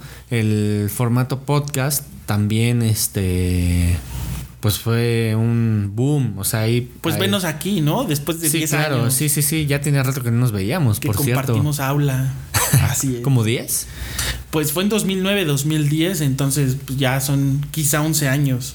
Nos, bueno, obviamente, pero nos vimos hace como 3, 4 años, ¿verdad? Ah, sí, sí. Cuando viniste acá a mi cumpleaños. Así es. Pero ya después ya no nos vimos. No, no, pues es que de repente cuesta trabajo seguir el el paso de las demás personas. A veces no es que alguien te caiga mal o que no te guste estar cerca, pero como que la vida te va tomando por distintos caminos y las amistades pues se dispersan, ¿no? La gente que conoces o que forma parte de tu contexto pues se va desperdigando por el mundo y también es válido, ¿no? Creo que no todo el tiempo vamos a permanecer con los mismos conocidos, los mismos amigos, como que nada, nada prevalece ya y pues a pesar del tiempo, ¿no? Nos seguimos, nos seguimos frecuentando y eso está Pero, excelente. pero por ejemplo, lo- justamente ya ves que hablamos por teléfono cuando te hice acá la invitación y te dije, no hay que hablar mucho para tener de qué hablar en el podcast. Y justamente eso, porque cuando dejas de ver una persona, como que a veces te empiezas a recordar cosas, este, Momentos. ajá, momentos, hablas de pues, obviamente los temas actuales como los que estamos hablando y está cool, está chido porque también pues compartes ahí las los puntos de vista, ¿no? Que es lo que es lo chido de- de- Sí. del podcast. Sí, era, era divertido esa etapa universitaria en la que coincidimos, ¿no? Los autos, salir, y de repente las fiestas, las comidas, como que eh, esto de conocer nuevas personas. Pero sí, fue un buen, eh, fue un buen momento ahí en la universidad. Oye, pero ¿no te ha pasado que dejas de ver a una persona mucho tiempo y eh, piensas que sigue siendo igual la persona? O sea, que no sé, puede ser que lo ca- caracterice por algo y llegas y lo ves como muy cambiado esa persona, ¿no? No si te ha pasado. Sí, y de repente es como un shock si conoces a alguien que solía ser gracioso, divertido y de repente es el güey más aburrido del mundo o al revés, ¿no? Si era una niña tímida y tranquila y de repente pues la ves ahí en las marchas rompiendo eh, los cristales del metrobús, Grafiteando. grafiteando y ese tipo de cosas me han pasado Claro. y pues sí, es que yo creo que nadie, nadie se mantiene en el mismo estado. Y de repente a mucha gente le cuesta trabajo eh, esta, esta se- separar los tiempos. La gente cambia todo el tiempo. Se va interesando en otras cosas, le van gustando otras, se va hartando de quizá otras. Y entonces, pues sí, la gente, la gente cambia. No sé ahorita cómo me veas o me escuches, pero supongo que no es la misma persona que conociste hace 10 años. No, obviamente no, pero justamente te comentaba eso porque nosotros como personas o como seres humanos tenemos que estar abiertos a ese cambio, ¿no? Así es. Y no hacer como reprochar a la persona. Porque yo creo que de todas las facetas del que tiene el ser humano, pues es bueno que tú aprendas, ¿no? O sea, yo que te conocí hace más de 10 años, ¿sí? Sí, Sí, más de 10 años. Este, pues obviamente platicábamos y tengo una visión de ti y ahora tengo una visión eh, dif- diferente a como era en ese tiempo, ¿no? Pero sí debemos de estar abiertos para adquirir como el conocimiento, porque también pues, la- conforme vas platicando con las personas, pues te transmiten eh, cierto conocimiento que ya tú decides si lo tomas o lo dejas, ¿no? Así es, y hay gente también curioso que permanece igual. en el tiempo, ¿no? Y que sigue Pero, haciendo... físi- ah, te refieres del comportamiento. Sí, claro, o, o que a veces es pues que no tiene variaciones ni Fíjate que yo, relieve, ¿no? yo, yo eso no lo veo tan, tan chingón. no. Porque yo creo que como ser humanos debemos de cambiar. Ya sea para bien o para mal. Eso ya. Eso, es, eso lo ves después. Pero siento que el humano debe de cambiar. No puede seguir siendo el mismo toda la vida. Tienes que cambiar. Sí, y adaptarte a los cambios y las situaciones. De repente en las redes sociales se muestra a veces solo un aspecto o una cara de la realidad de la gente. El otro día estaba conversando con unos amigos con los que hace mucho tiempo no nos reuníamos al mismo tiempo. Y, empezamos a platicar entre nosotros y de repente era, ah, tengo problemas de esto, tengo problemas de salud, tengo esto. Y el comentario de todos fue, oye, pero pues en Instagram te ves bien padre, siempre paseando, o siempre bien vestido, Sí, sí, o, sí. o- o poniendo frases, que parece que tu vida es color de rosa y todo Va muy bien. excelente. Sí, sí, sí. Y pues es lo que llegamos a un acuerdo entre los cuatro de que no, o sea, realmente solo, solo muestras lo que quieres ver en las redes sociales, lo que quieres demostrarle a otras personas. Y también está padre, pero pues mucha gente se deja llevar nada más por eso y cree que ya lo que publicas en Facebook o tus corajes en Twitter, pues es lo que te define y no, y no está bien. ¿Y crees que esté bien? O sea, que mostrar como una falsa felicidad en redes sociales. un poco como que todos actuamos en ciertos momentos. eh, de repente, yo no veo que esté mal mostrar una parte de tu realidad, pero pues tampoco vas a mostrar tus miserias o tus problemas. Sí, claro. ¿A Creo- quién le- a quién- mira, si a veces hasta la, tu misma familia le vale verga todos tus problemas, imagínate a, a- a las otras personas, Es correcto. ¿no? Al universo le vale. sí, sí, sí, Y, y- y también está esta gente súper apasionada que todo el tiempo se convierten en luchadores sociales o critican con una ferocidad inaudita a los gobiernos y, y realmente hacen de eso su forma de vida, ¿no? De, de repente odia al peje y maldito, etcétera. Pero pues no, no, o sea, realmente debe haber cierto equilibrio. Yo creo que estamos tan polarizados por toda la política en todo el mundo, en nuestro país, Es que hay gente que está súper clavada, ¿no? súper clavada y está enferma, o sea, está enojada. No enferma, está enojada realmente. ¿No? Y no sabe cómo sacar esa, ese enojo. Así Va y es. lo hace en redes sociales. Así es, y se queja con el mundo allí o con gente pues que nunca va a conocer y, y de repente se apasiona por políticos, lo cual se me hace de muy mal gusto, tanto... Por, por ejemplo, el otro día en un podcast, eh, Alex Intec este, decía que el hate, porque ya ves que le cae mucho hate en redes Sí. sociales. A mí me parece que es un gran músico por todo lo que ha hecho. Independientemente de si de me agrada su música o no, eso, eso no tiene nada que ver. Pero la trayectoria que tiene es muy buena. O sea, ha hecho soundtracks, este, ha, ha hecho eh, canciones para otros este, músicos.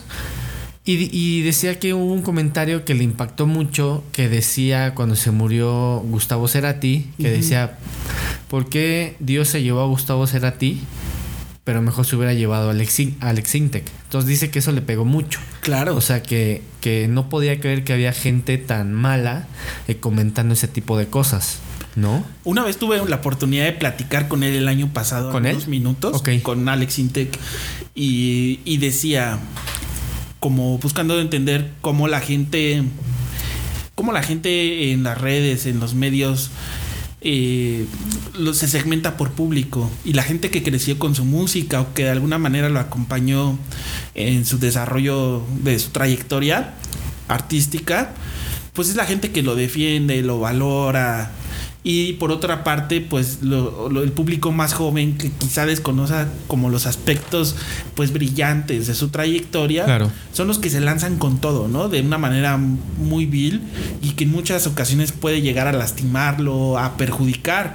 Y es que en muchas ocasiones pues los artistas, ¿no? Imagínate leer todo el hate que les tiran. El otro día estaba viendo un video muy divertido de los cuates de Marvel, todos los actores, leyendo lo- las críticas de sus fans más aguerridos donde están leyendo literalmente eh, como de Scarlett Johansson parece una papasada, actúa horrible. eh, sí, entonces eh, pues se ríen en ese momento. Claro. Pero imagínate Estando solos o cualquier cosa. cientos de miles de veces que estén enfrentando un proceso depresivo, pues la fama también es es muy perra, ¿no? Es que la fama es muy fuerte, o sea, la fama es donde vas a estar a veces solo, porque te llegan ese tipo de comentarios, este, si los lees y realmente ves que los repiten una y otra vez, pues te lo vas a creer. Y es ahí cuando la gente cae hasta, hasta en depresión. Yo por eso no soy famoso. ¿Sí te pegaría? Supongo, ¿no? Que es muy difícil sobrellevar la fama y complicado, pero también yo creo que todos en algún momento disfrutan de esta atención que despierta, ¿no? Que la gente te reconozca en la calle, que te admire, que sepa de tu trabajo, debe de ser bastante gratificante. Lo que pasa es que también la gente ya no es tolerante. ¿No? O sea, estamos en una época donde el mismo ser humano no es tolerante ya a algunas cosas, como por ejemplo a la música, Al gluten. al, al gluten. Sí, sí, sí, pues no está tan chido, ¿no? Ah, sí, de repente, ¿no? Que pareciera que si no compartes tanto tus aficiones políticas o tus gustos musicales, O por ejemplo la política, ¿no? Es un claro ejemplo que es un país que, que no es tolerante a la política. Yo, yo no estoy diciendo que, eh, que está bien lo que está haciendo a lo mejor el gobierno, pero pues, tampoco somos tolerantes. ¿No? Te- a lo mejor tenemos el gobierno porque es lo que pedimos, ¿no? y porque lo pedimos, ¿no? Claro. Porque la mayoría de la gente definió la elección y existe como esta incapacidad de llegar a acuerdos y de conciliarse con objetivos en común o con puntos de vista que no necesariamente tienen que ser siempre extrapolados, ¿no?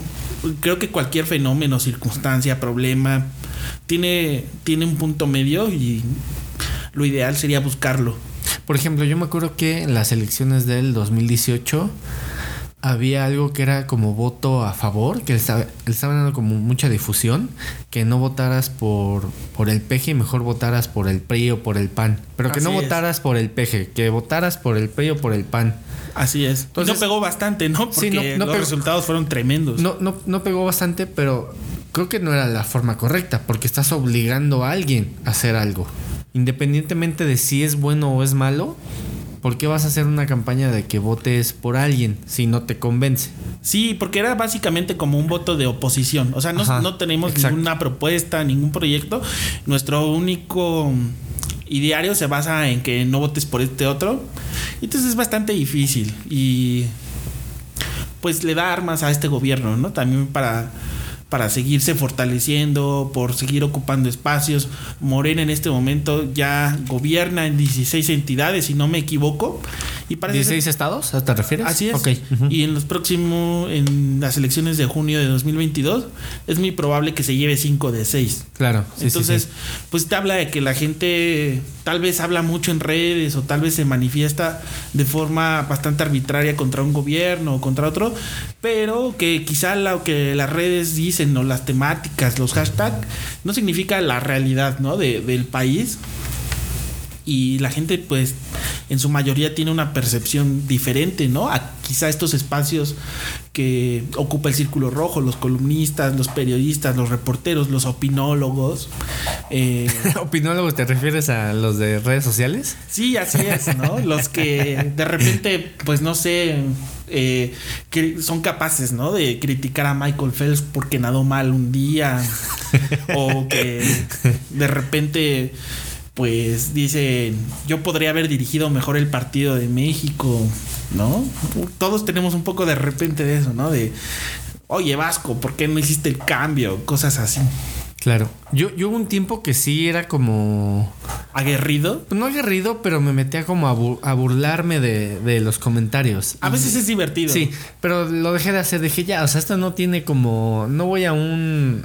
A esto nada. no va, ajá, no me va a llevar a nada bueno. Entonces dije, ya lo, lo voy a dejar de hacer. Más que a perder el tiempo. Sí, sí, sí, sí, sí. Finalmente es muy difícil que un comentario o una opinión haga que cambie la opinión de otra persona. Y yo creo que debemos de respetar como esos, esas diferencias tanto políticas, económicas, sociales, culturales, artísticas, ¿no? No toda la gente es- va a pensar igual. Y no tendría por qué. Y digo, ahora en la elección de 2018, a mí mucha gente me dejó de hablar, ¿no? Por lo que pensaba, por lo que decía. Claro. Y pues también está padre, ¿no? De repente. Pues, te, te das esas- cuenta, te ¿no? das de cuenta las de cómo es la gente. Y digo, si, eh, si un afecto puede verse sustituido por un posicionamiento político, pues en realidad nunca hubo tal afecto. Entonces, vale la pena conocer y darse cuenta. El mundo debería ser como el correo electrónico, ¿Cómo? ¿no? Buenas tardes, ¿cómo estás? Saludos Salud- cordiales. Ajá, saludos cordiales. El otro, el otro día vi una publicación que decía chinga tu madre y decía igual a saludos cordiales. ¿no? A, a veces está padre mandar el saludos cordiales a alguien. ¿Crees que sea saludos cordiales? A veces. O sea, si de repente estás diciéndole a alguien, oye, tu trabajo demerita mucho de tu esfuerzo o no tiene ninguna cualidad, saludos cordiales. Vuélvelo a hacer. Vale la pena. O sea, es como saludos cordiales en el mundo godín es como le estás cagando. Sí, ¿no? sí, sí, ya es un. eh, eh, ¿Cómo le dicen? Red flag. ¿no? Cuidado, es un warning. Algo está sucediendo si te mandan un saludos cordiales. O un estimado hasta arriba también. Ah, ¿sí? Supongo. Hoy estimado. Pero Manuel. estimado ya no se usa, ¿no? O sea, es como ya muy antaño. Pues de repente como que en el mundo laboral todavía. Sobre todo ahorita, ¿cómo empiezas una conversación en WhatsApp, no? De estimados, les compartimos. Ah, Hola. bueno, sí, sí, sí. Sí, sí. Sí, sí. Porque Lola pues es muy informal, ¿no? Y el buenas tardes también. Pero bueno, son cosas, Son cosas del- de la oficina. son, son cosas de la oficina. Oye, ¿viste que salieron ya los boletos para Qatar del Mundial de Fútbol? Si vas a ir, No. ¿por qué? Pues no, una por el dinero y eh, la otra no se me antoja mucho Qatar. ¿No? ¿No, no te gustan los espacios lujosos? No, no, o sea, no sé. Los grandes hoteles. Como que no es un país que ahorita quisiera conocer. O sea, la verdad es que si tuviera el dinero para ir al mundial, mejor iría a otro país. La neta. Ok. No, no, no es un. No es un país que diga, ay, sí me llama mucho la atención. Se- seguramente es un extraordinario país por la cultura, este, cómo ha crecido económicamente, que han hecho bien las cosas, que la inseguridad es casi nula, este, que todo el mundo tiene trabajo, ¿no? Eso es de admirarse porque de hecho es uno de los países más seguros del mundo, ¿no? Así por es. delante de las grandes potencias de, de Europa. Y lo están haciendo bien, no, no van mal.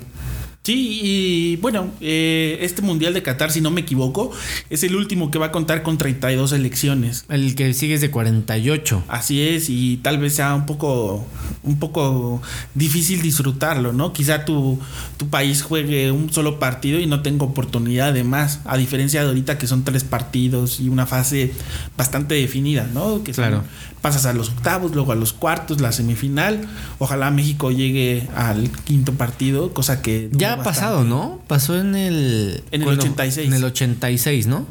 Así es cuando quedó eliminado frente a Alemania en penales. Ajá. Pero sí, sí, fue aquí en México, en México 1986 y también en México 1970 llegó a cuartos, pero era otro esquema diferente. Ajá, también sí, fue sí. eliminado por Italia. Por las grandes potencias del fútbol. Así es, sí. De, de hecho hay una tabla estadística que dice que México es uno de los países que más goles han recibido y que más partidos han perdido. Eh, México, desde que empezó las competiciones en 1930, como cinco mundiales seguidos quedó en último lugar. La última vez que quedó en último lugar fue en el 78, después de que lo hayan goleado todo el tiempo con Hugo Sánchez cuando empezaba. Entonces, pues nos ha ido mal, somos un país muy sufrido en cuanto al El mundial. mundial, sí, sí, sí. Y sin embargo la gente se mete con todo, ¿no? Pues, Las- pues es que, por ejemplo, eh, vi la, la estadística y de los países que más solicitaron boletos fue Qatar, Argentina y México en tercer lugar. Dicen que Qatar no cuenta porque son locales buenos. Claro. Pero sería en segundo lugar entonces. hay dinero en Latinoamérica. Pues supongo que sí. Así es. Porque mira, eh, haz de cuenta que para el partido inaugural está como en 618 dólares, más o menos, hasta los 300 dólares. Y la fase de grupos de los 220 dólares hasta los 69 dólares. No está tan mal, o sea, no es algo tan descabellado, ¿no? Bueno, suele ser descabellado cuando quedan 0-0. Pero fuera de eso no le veo mayor tema. Creo que si puedes ahorrar de repente unos dos o tres años, pues es factible que puedas acudir a, a la cita mundialista. Claro. Aunque sea unos tres o cuatro partidos, ¿no? Pues es lo ideal, ¿no? A lo mejor eh, si vas como a apoyar ahí a, a México, pues dices, bueno, pues sabemos que a lo mejor el quinto partido ya no se va a hacer. De hecho, no sabemos siquiera si vamos a llegar. Ahorita en este momento de la eliminatoria va en Está complicado, lugar. ¿no? Y pues Canadá y Estados Unidos traen una inercia de, de avanzar muy, muy bien, de jugar muy bien. Ya no es el gigante de la Conca- CONCACAF México. Nos están rebasando Así es. Fuerte. Yo siempre tuve dudas de ese concepto del gigante de la CONCACAF. Es un poco penoso que digas que eres el gigante cuando juegas con Surinam o, o con Belice o Guatemala. Que son países pues que no tienen una liga estructurada o tanta infraestructura. pero como por ejemplo, ahí digo, la culpa pues no es como de, de la selección de México. Pues nos tocó estar aquí, ¿no? Pues geográficamente, yo creo que la, la intención ahora, en, cuando empezó el siglo, ¿no? Del 2000 al 2010, era un poco integrarnos a la Conmebol, porque nosotros íbamos a la Copa América, A Libertadores. a la Libertadores, y de repente México daba unas grandes actuaciones que no ha regresado a ese nivel.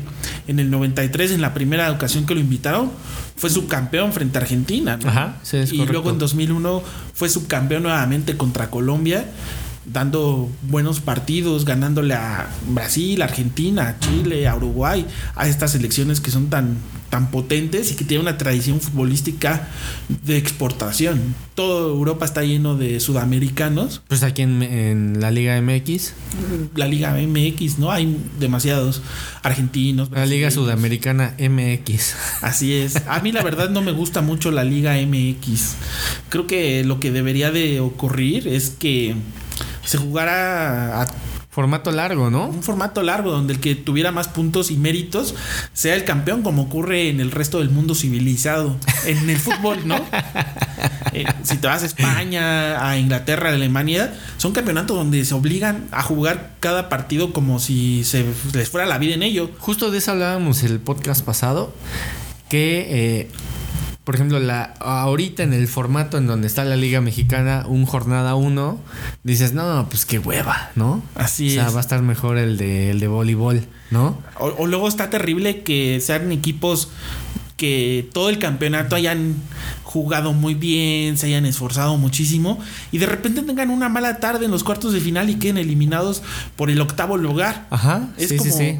Como que le, como que demerita la, la competición o el espíritu del juego limpio, no In- sé. Incluso hasta para la afición. Sí, ¿No? bastante decepcionante. Y no es precisamente que no hayan jugado bien, sino pues todos tienen un mal momento. Pero si hay una constancia y una regularidad, creo que ese es el camino.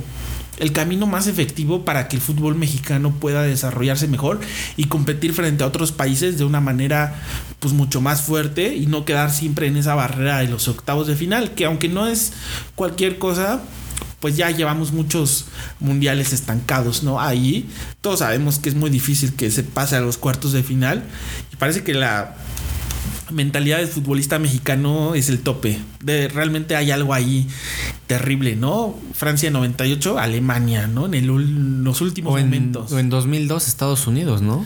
2002, cuando todos ya estaban haciendo las apuestas contra la, los cuartos de final, ¿no? Que iba a haber la revancha contra Alemania, pues deja pasar este y... Y Muy fue des- 2-0, creo que quedó, ¿no? Sí, 2-0, muy, de- muy triste. Yo me acuerdo que en ese momento me gustaba mucho el fútbol y mi Me mamá... dejó de gustar. Ajá, mi mamá no dejó que me desvelara porque eran partidos como a las 3 o 4 de la mañana y al otro día pues el ánimo triste, ¿no? De otra vez en octavos, luego lo de Holanda, pues que sí era penal, ¿no? Pero bueno. Y bueno, contra Argentina, cuando nos toca Argentina sabemos pues, que no va a pasar. Claro. Se puede jugar bien, pero pues ellos están en un nivel Están por arriba. todavía muy superior al, al del futbolista mexicano y esa mentalidad de, de triunfar en el último minuto es lo que hace la diferencia, ¿no? Eh, no sé qué pasa cuando se va ganando, que algo entra ahí, ¿no? La mentalidad y de repente se echan para atrás y los empiezan a atacar y... Y, Y cae el gol. y como aficionado sufres, ¿no? Porque Sí, se- sí, sí. o sea, los últimos ahora en el de 2014.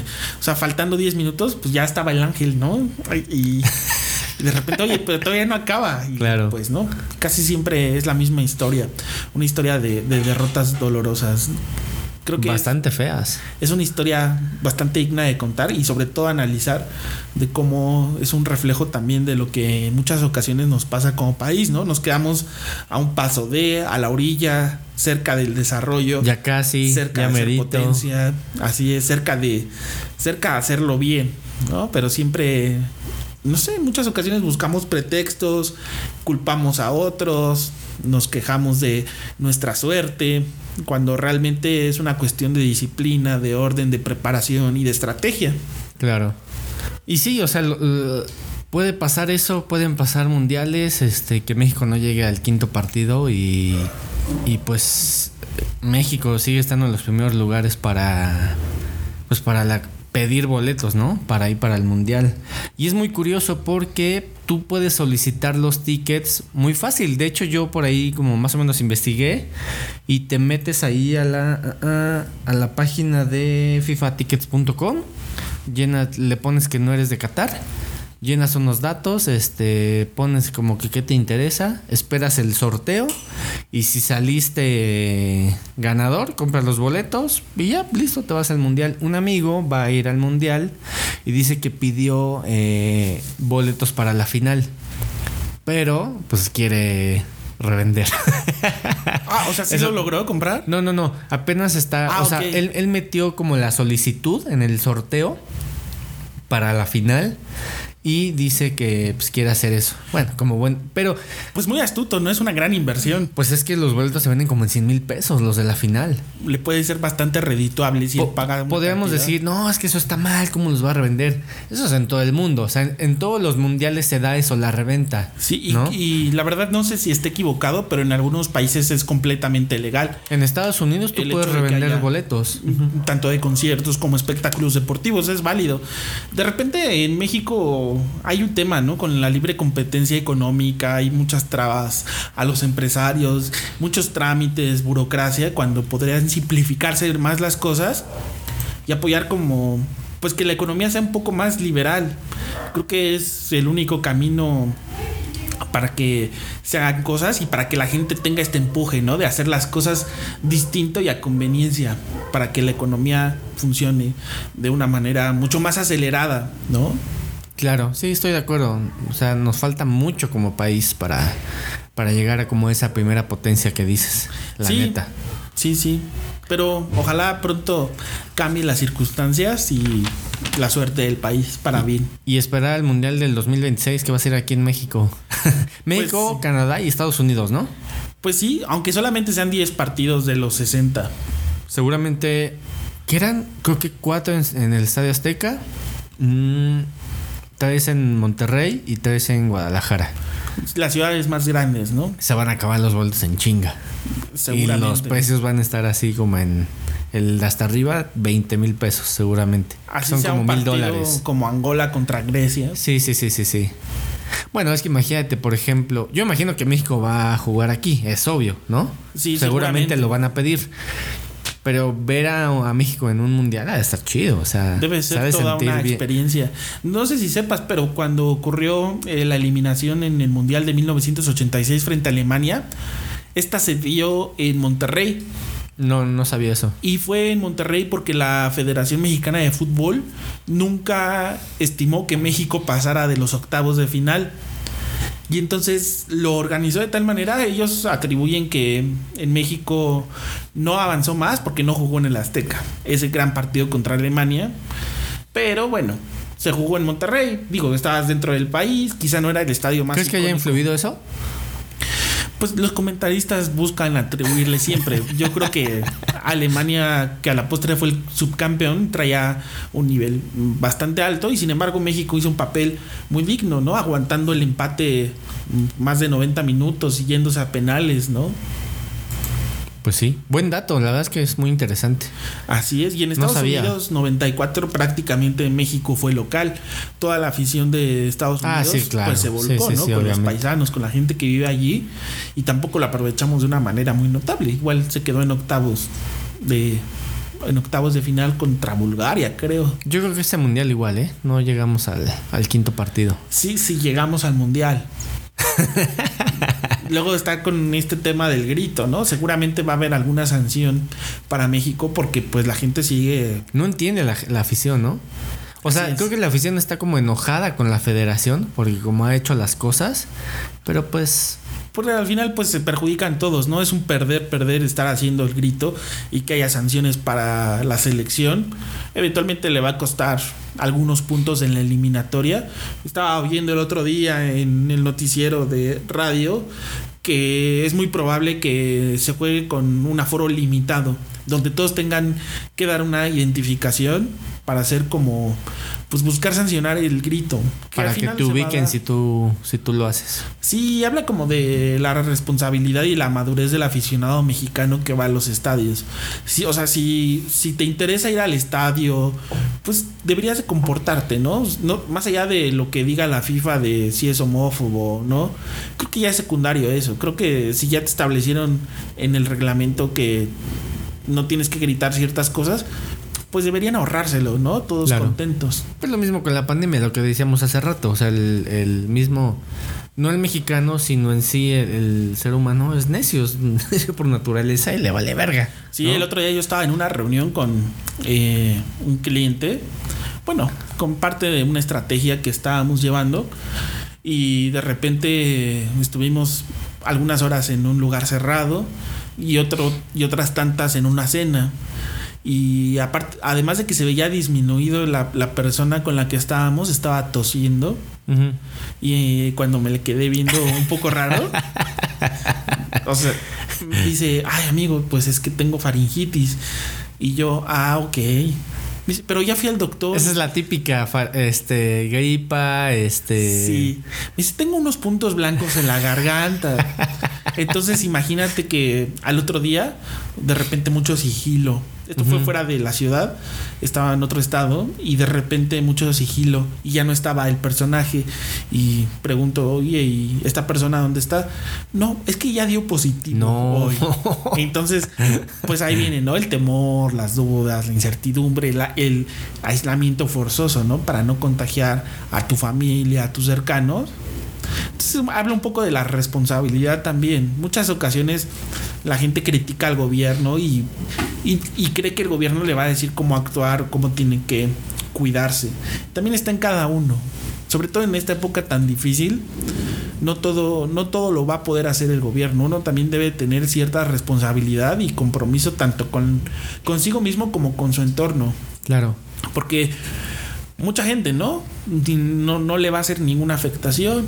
A veces ni siquiera va a tener eh, algún síntoma, pero pues para otro puede ser la diferencia entre la vida y la muerte. La neta sí, o sea, la verdad es que si no nos cuidamos, pues hasta morir, ¿no? Sí, es muy difícil. La vacuna reduce el, el riesgo de mortalidad, pero no quiere decir que no te puedas morir. Así es. ¿No? Así es. Oye, y comentaba al inicio del podcast que tú estás como en una agencia de comunicación. Sí. ¿Y ahí qué onda? ¿Qué haces? ¿Qué, qué Pues, show hay? Pues a veces ayudamos a hacer estrategias de comunicación como para entidades públicas, organizaciones de la sociedad civil, líderes políticos, algunos partidos, estrategias donde tratamos de hacer eh, medición de la conversación que se da en las redes sociales, en el entorno digital, incidir en el posicionamiento de empresas, de actores y llevar a cabo como cierta asesoría y O sea, seguimiento. cualquier persona se puede acercar con ustedes claro, y que diga, oye, yo necesito posicionar este mi, no sé, lo que sea en, en redes sociales. así es. Y O sea, tratamos, puede hacer hasta un podcast. Así es, nosotros tratamos de impulsarlo, de impulsar proyectos, productos, servicios, sobre todo. ¿Y qué tan efectivo es que, que, por ejemplo, vamos a poner un ejemplo. Eh, yo acabo de abrir mi página eh, hoy y mañana puedo ir con ustedes. Así es. No nos especializamos tanto en materia comercial o de crecimiento de páginas, de redes sociales, pero sí tratamos de posicionar ciertos mensajes clave en audiencias específicas. Si, por ejemplo, hay algún conflicto sindical en alguna planta eh, de trabajo, tratamos de incidir en la región, en las redes sociales de la región pues creando espacios espacios para que la conversación se dé allí y también esta manera de detectar qué es lo que dice la gente de ti. Muchas veces eh, las agencias de publicidad o de comunicación caen en el, en el error de querer todo el tiempo halagar al cliente o a sus socios para no decirles la verdad. Nosotros algo que nos caracteriza es que buscamos decirles la verdad. O sea, aterrizas al cliente. De alguna manera, ¿no? Y decirle qué es lo que está ocurriendo en realidad, cuál es su verdadero posicionamiento, su reputación y ofrecerle alternativas. Oye, está sucediendo esto, te recomendamos una serie de pasos para que esta percepción negativa mejore o para que quieras posicionar algo. ¿Tú diseñas esos pasos o ya hay como un manual? Yo creo que eh, algo también que nos define es que actuamos en función de, la necesidad de cada persona, de cada proyecto o de cada cuenta. No todas, no todas las situaciones son iguales. Por eso algo que nos enriquece es esta especie de investigación que llevamos a cabo previo a hacer cualquier recomendación. Nosotros tratamos de, de mantenernos inmersos, ¿no? Lo que está sucediendo. Vamos a los lugares, platicamos con la gente, con las comunidades, con los actores. Empezamos a ver lo que ocurre en estos grupos de Facebook donde se da la conversación, en las redes sociales, hay herramientas de análisis, pero al mismo tiempo se complementa con cuando la gente está enterada del contexto. Entonces nosotros buscamos enterarnos siempre del contexto, tener bien identificados pues las temáticas, los actores, los problemas, las circunstancias y a partir de ello pues darles recomendaciones. Muchas veces funciona, otras no tanto. Hay veces que son temas insalvables, que son reputaciones inservibles. ¿Como cuál? ¿Cómo qué, qué te ha pasado? Pues puede ser eh, algún político que quiera tener un posicionamiento favorable, pues cuando hay algo que lo robó. persigue. Así es, o, o, no hizo bien su trabajo. Oye, pero yo siento que eso puede ser como se puede salvar más que a lo mejor acoso sexual, este, sí, ese tipo de, de situaciones. Sí, ¿no? Sí, yo creo que eh, nosotros igual tratamos de alejarnos de esas temáticas cuando ya son así tan fuertes. Más bien tratamos de, mantener siempre temas secundarios. Es que eso puede manchar el nombre de la empresa, ¿no? O sea, estás con un político que a lo mejor tuvo un juicio de abuso sexual o de acoso sexual, lo, lo que sea, y intentas como ayudarlo, pues sí está, te puedes ver ahí como mal, ¿no? Me imagino que, ustedes lo ven así. Sí, y sobre todo, pues también hay un equipo que define quién con qué clientes sí trabajamos y con qué otros no, a partir de este análisis e investigación que llevamos a cabo no todos los proyectos los acepta la agencia por su código de ética, etcétera. Entonces eso es una parte pues bastante bastante positiva y por lo que me gusta estar ahí, casi siempre son proyectos en beneficio de la sociedad o que buscan cambiar las cosas a favor de la gente. ¿Y cuánto cuesta, por ejemplo, un posicionamiento de de marca o de alguna persona o de algún producto o de algún servicio? Pues no tengo como el dato exacto porque también a, partir de ciertos análisis, el otro día estaba conversando con un representante de una agencia en España en la que se dedican a bajar links de, de Google, ¿no? Y de tratar de suprimir alguna URL perjudicial para algún cliente, para algún actor, para algún... Pero ¿cómo la bajan? No lo sé, pero esa, esa agencia... O sea, la quitan de internet. Así es, hacen un trabajo y te cotizan a partir de cierta cantidad de euros, pero para cobrarte hacen una investigación previa de cuánta es tu capacidad, ¿no? A partir de si es una empresa grande, una empresa pequeña. Entonces creo que es un poco como funcionan aquí las cosas, donde yo me encuentro, a partir de las necesidades, ¿no? Y de, este análisis es como se hace una estrategia, porque a veces puede que sea una estrategia rápida de una sola acción, ¿no? Pues posicionar algún hashtag, eh, eh, posicionar algunas notas, reportajes, cosas positivas, pero muchas veces es algo de largo plazo, ¿no? Que puede extenderse incluso años. Ah, bueno, construir una imagen desde cero, siguientes pasos. Yo creo que esa parte del mercado pues se va adaptando a las circunstancias de la gente, pero pues es algo caro porque también implica muchos recursos, ¿no? La utilización de gente que va a estar eh, destinada a, proteger tu reputación, a darle seguimiento a tu proyecto, etcétera. Entonces esa parte es lo que lo encarece, yo creo. Oye, ¿y qué red social jala más? O sea, eh, ¿cuál es la que le sienta mejor a las personas? Pues hasta el momento nosotros hemos llegado a la conclusión de que en Facebook es donde se sigue Siendo la conversación, sobre todo, eh, eh, sobre todo en, eh, los sectores poblacionales más gruesos, ¿no? La clase media, la clase baja, eh, sigue siendo Facebook su motor principal de búsqueda, de conversación y de interacción. Nosotros llegamos a la conclusión de que es porque esta red social en particular viene con los datos o con las recargas telefónicas de la gente, es decir, no le cuesta. A diferencia de otras redes sociales donde puede, donde tienes que pagar. O sea que la recarga te incluye Facebook, ¿a eso te refieres? Es correcto. Entonces es, eh, esa parte de las de las empresas telefónicas que dan WhatsApp, Facebook, Twitter, algunas. Eso es lo que define que una red social sea, bueno, nosotros llegamos a la conclusión de que eso es lo que define que tenga ese arraigo y ese arrastre. Además de que Facebook pues sigue siendo la que más usuarios tiene en México. De alguna manera también ayuda eh, a Facebook esta, este multiformato, porque puede ser video, foto, texto, enlaces, notas. Entonces Es muy diverso. Es ¿no? muy diverso y sigue siendo como el que más formatos tiene, ¿no? Y entonces el que más gente tiene ya previo. Todas las marcas, empresas, organizaciones tienen su Facebook, dan a conocer su comunicación a partir de, de esta red social. Entonces nosotros hemos identificado pues que sigue siendo la red reina a pesar de que pues ya solo los viejitos como tú la utilicen. Oye, entonces eh, los clientes que tienes eh, o los que tienen, pues sí le invierten buena lana a esta Así parte, es. ¿no? Sí, sí, yo creo que es una parte fundamental de las empresas porque incluso desarrollan ya departamentos internos. Nosotros somos una asesoría externa, pero ellos mismos ya tienen a sus equipos que manejan las redes sociales, que hacen publicaciones, esta manera de comunicarse externamente con O sea, sus audiencias. Básicamente ustedes les dan como el camino para posicionarse bien en Así redes es. sociales. O sea, tú le dices, ¿sabes qué necesitas?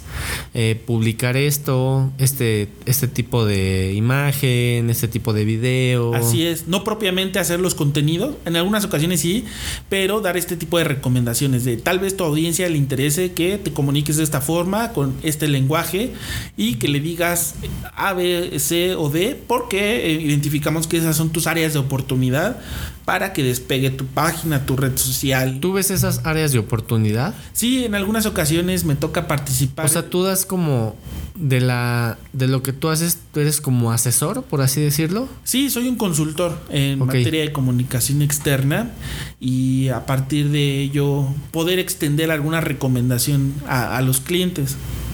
Ok. Y si hay, bueno, en, en nuestra carrera que es comunicación siempre hay, hay ciertos vacíos, ¿no? La gente, si no se dedica a la comunicación, pues no la entiende del todo o puede desaprovechar las áreas de oportunidad que puede tener eh, sus empresas, organizaciones o la gente con la que trabaja. Entonces nosotros ayudamos pues a ese posicionamiento, ya ese que la gente entienda un poco que el camino está allí y que muchas veces ya tienen hechas muchas cosas, ¿no?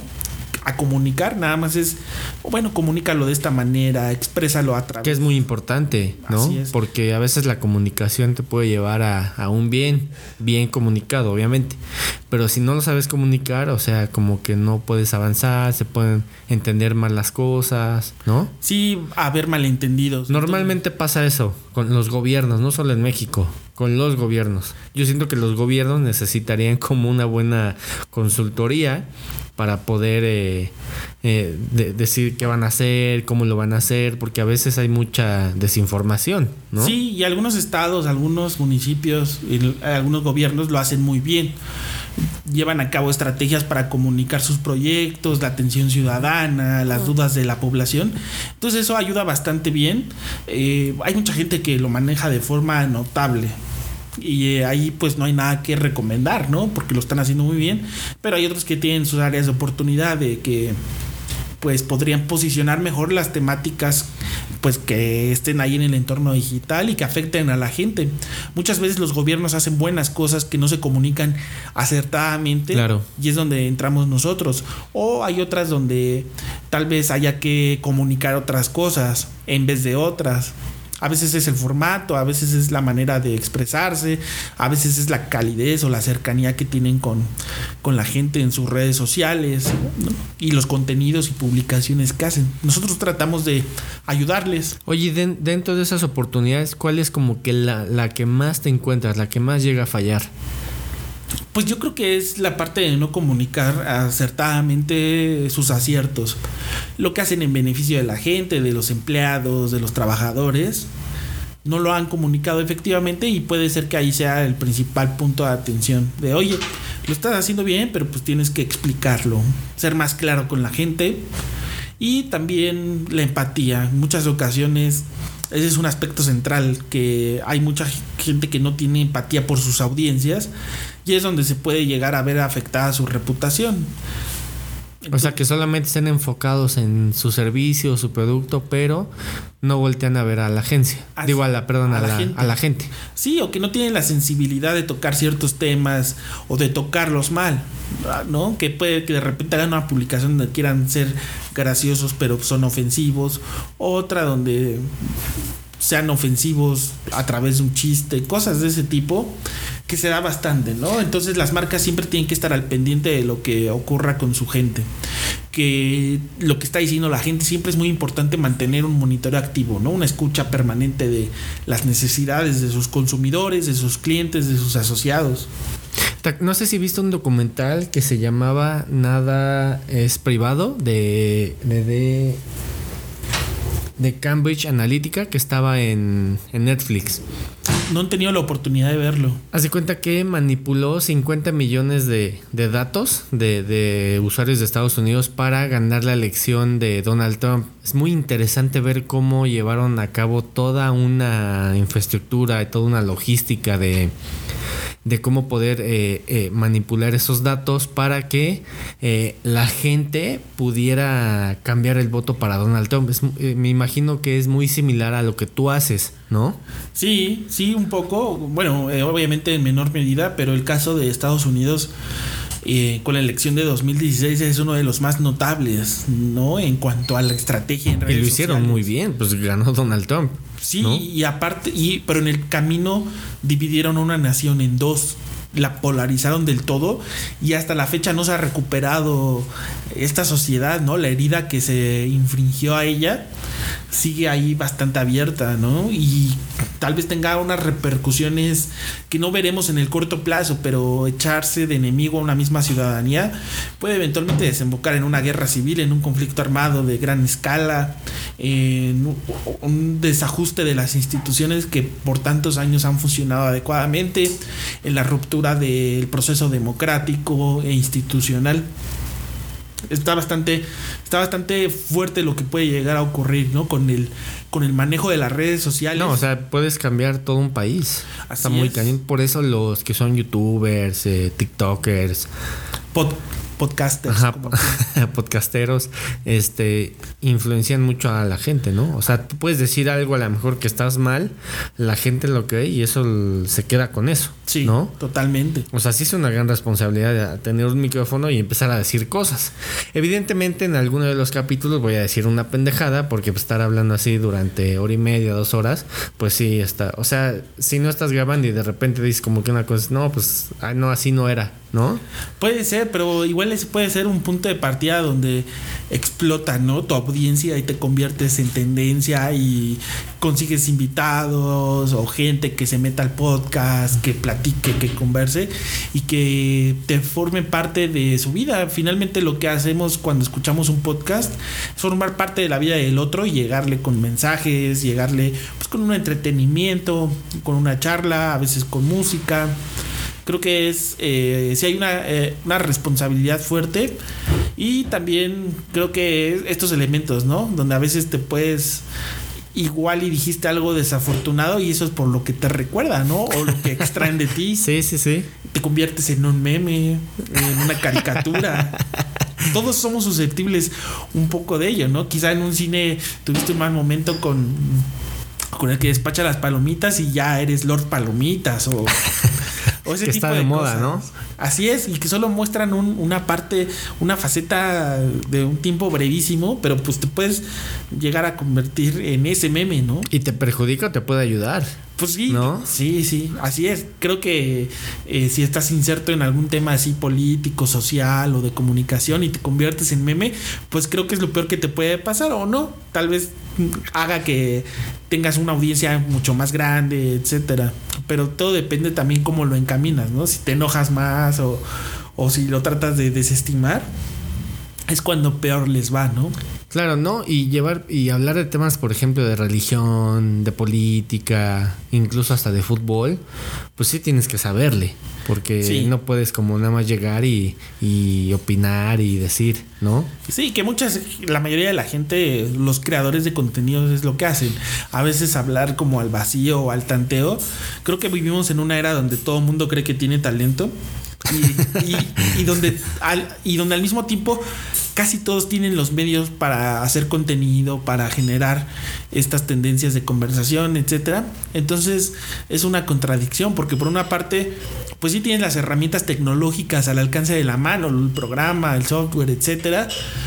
Pero pues si no hay nada que te respalde o que tengas ahí atrás, es cuando se convierte en un problema, ¿no? Si no, si de repente hablas por hablar o tienes o no tienes las ideas muy claras de lo que vas a tocar, pues es la mayoría. Por eso destacan tan pocos contenidos o, o a pesar de que hay Pero mil espacios, Pero ¿sabes? 10 sean los que se escuchen, ¿no? a veces los contenidos que destacan no son como los mejores. Sí, en ¿No? ocasiones también O ocurre sea, eso. del, de todo lo que vemos y escuchamos, lo que sea, realmente a veces nada más salen eh, chistes, este, no sé, lo, lo- mil y un temas, pero a veces no aportan muchas cosas como a la sociedad, ¿no? Así es. Más bien yo diría que es destacan los que entretienen bien a la gente.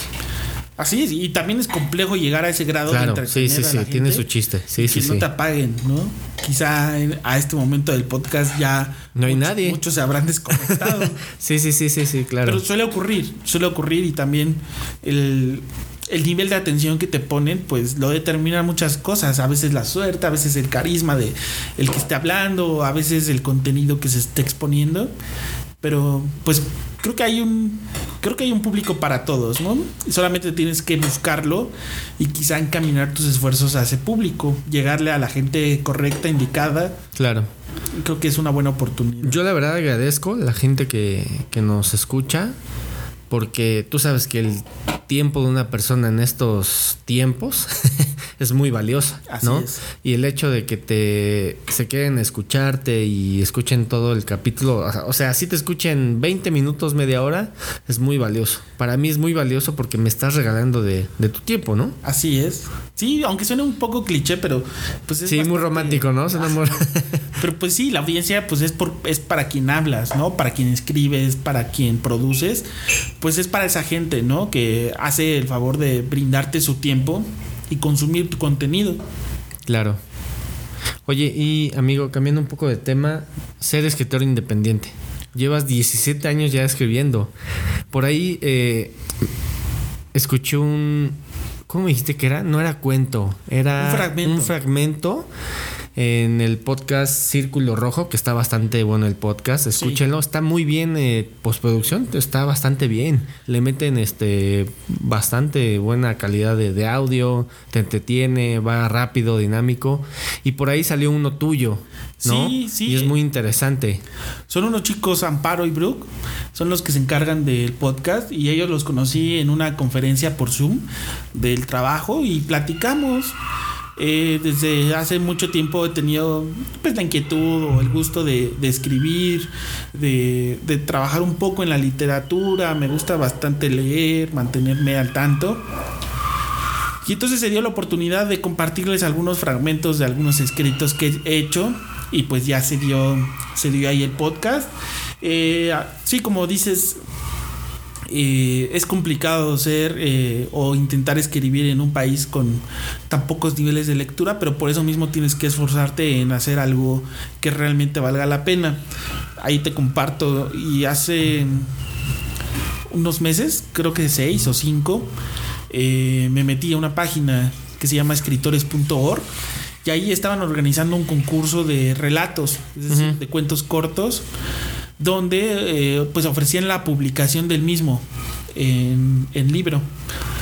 Y entonces dije, bueno, deberíamos probar. Yo tenía ahí por ahí un cuento escrito que me había parecido un poco gracioso que tenía oportunidad y lo mandé y unos meses después yo estaba trabajando en, Guanajuato en el hotel y me llegó una notificación como a las 12 de, la noche donde me decían que eh, mi cuenta había sido seleccionada entre 270 para ser parte de una antología, para ser parte del libro. Qué chido, felicidades. Sí, muchas gracias. Y entonces pues al principio eh, me quedé un poco así como de, ah, bueno, pues ya pasó, pero pues es relevante que alguien te lea y que le guste lo que escribes al tal grado de que te seleccionen de entre tantos que participaron y entonces esa fue mi primera publicación como tal en forma en, en algún libro, un relato que se llama Bárbara que próximamente lo vamos a ver.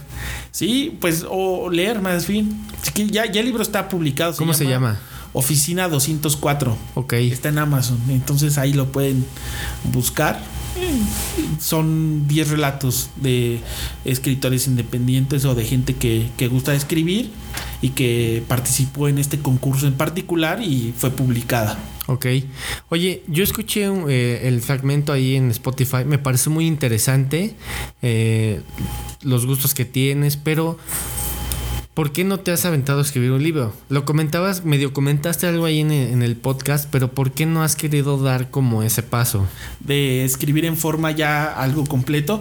Pues eh, aparte de que la forma que me gusta es el relato o el cuento porque es corto y breve, te da la capacidad de reinventar las historias en varias ocasiones.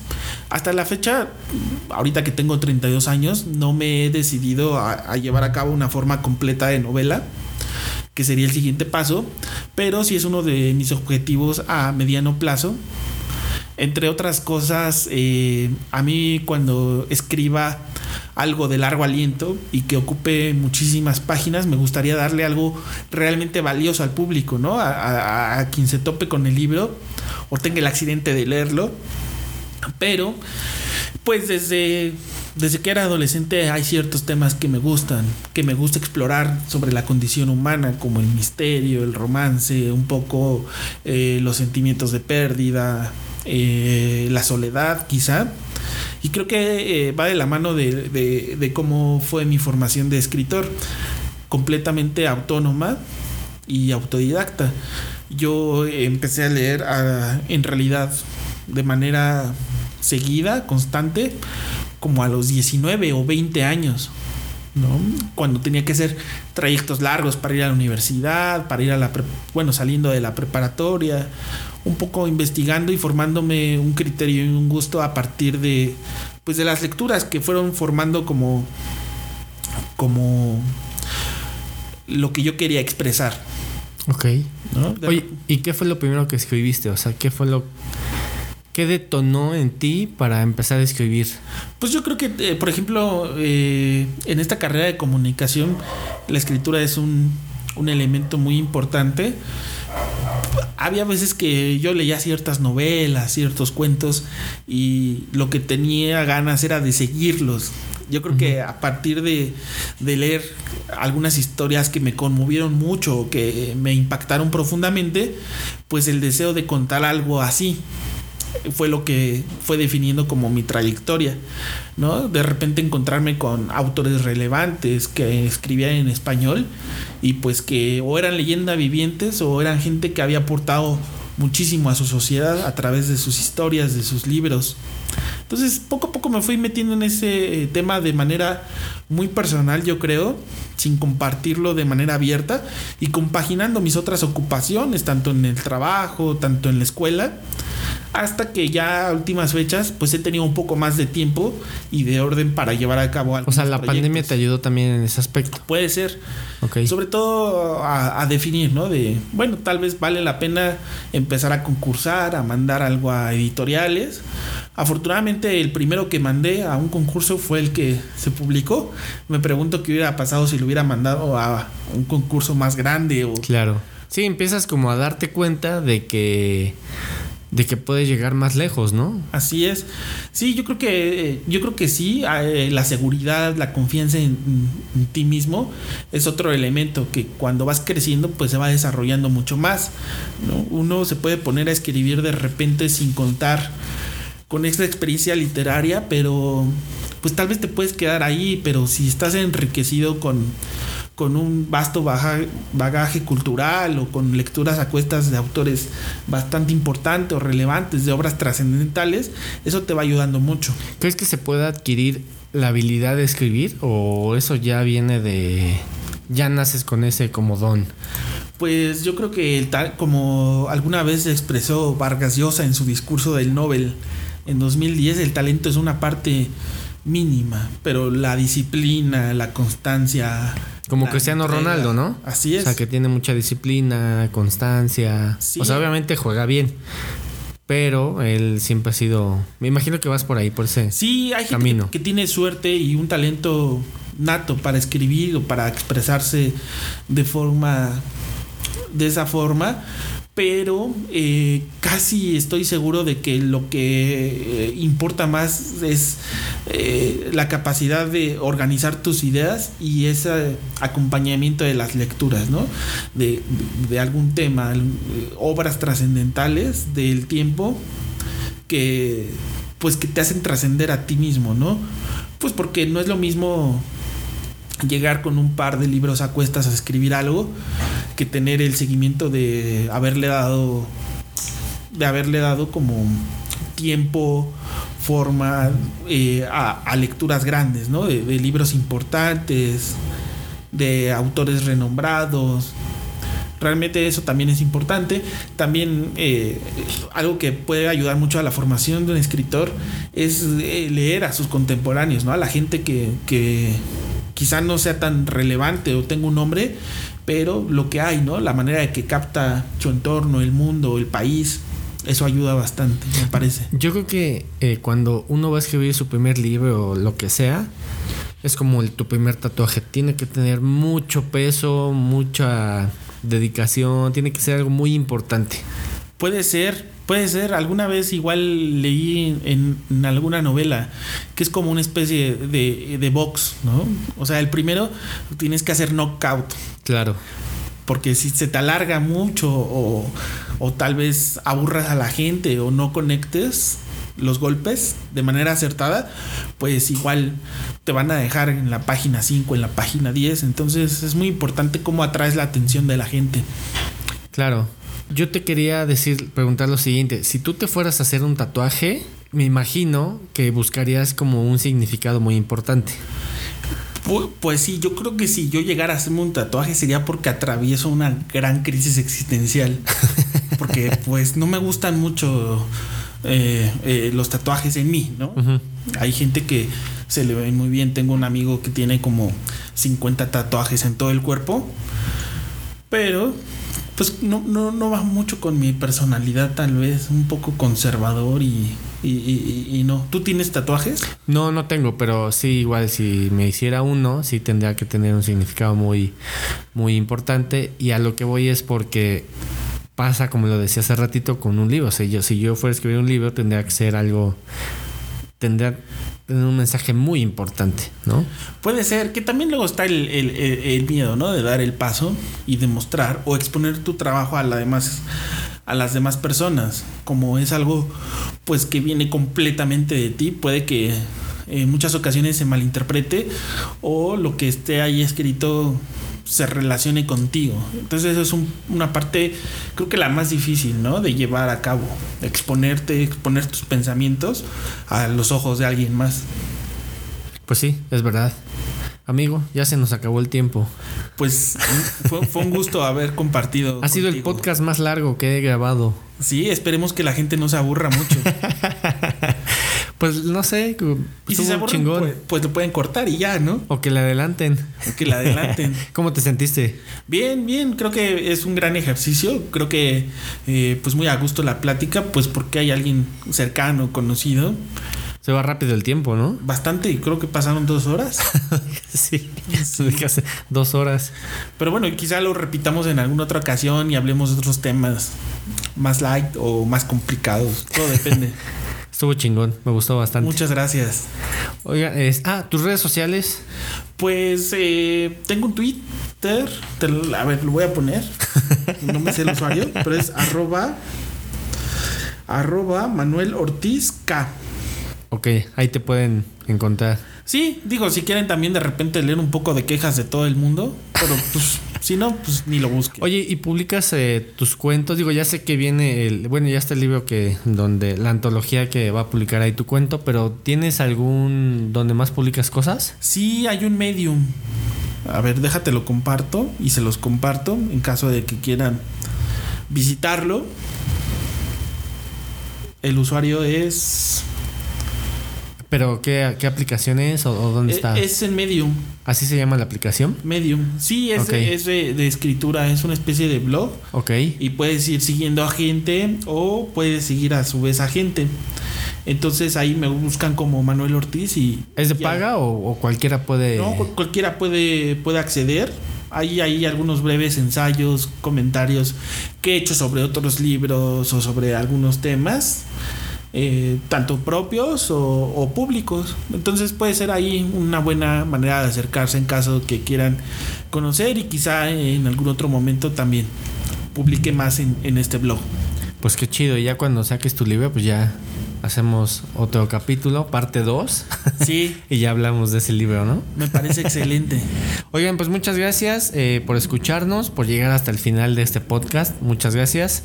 Eh, píquenle ahí a la campanita. eh, recuerden que estamos en Spotify, en, en Google Podcast, en iTunes, en Amazon y ahí en todas las plataformas. Muchas gracias. Chao y nos vemos el siguiente capítulo.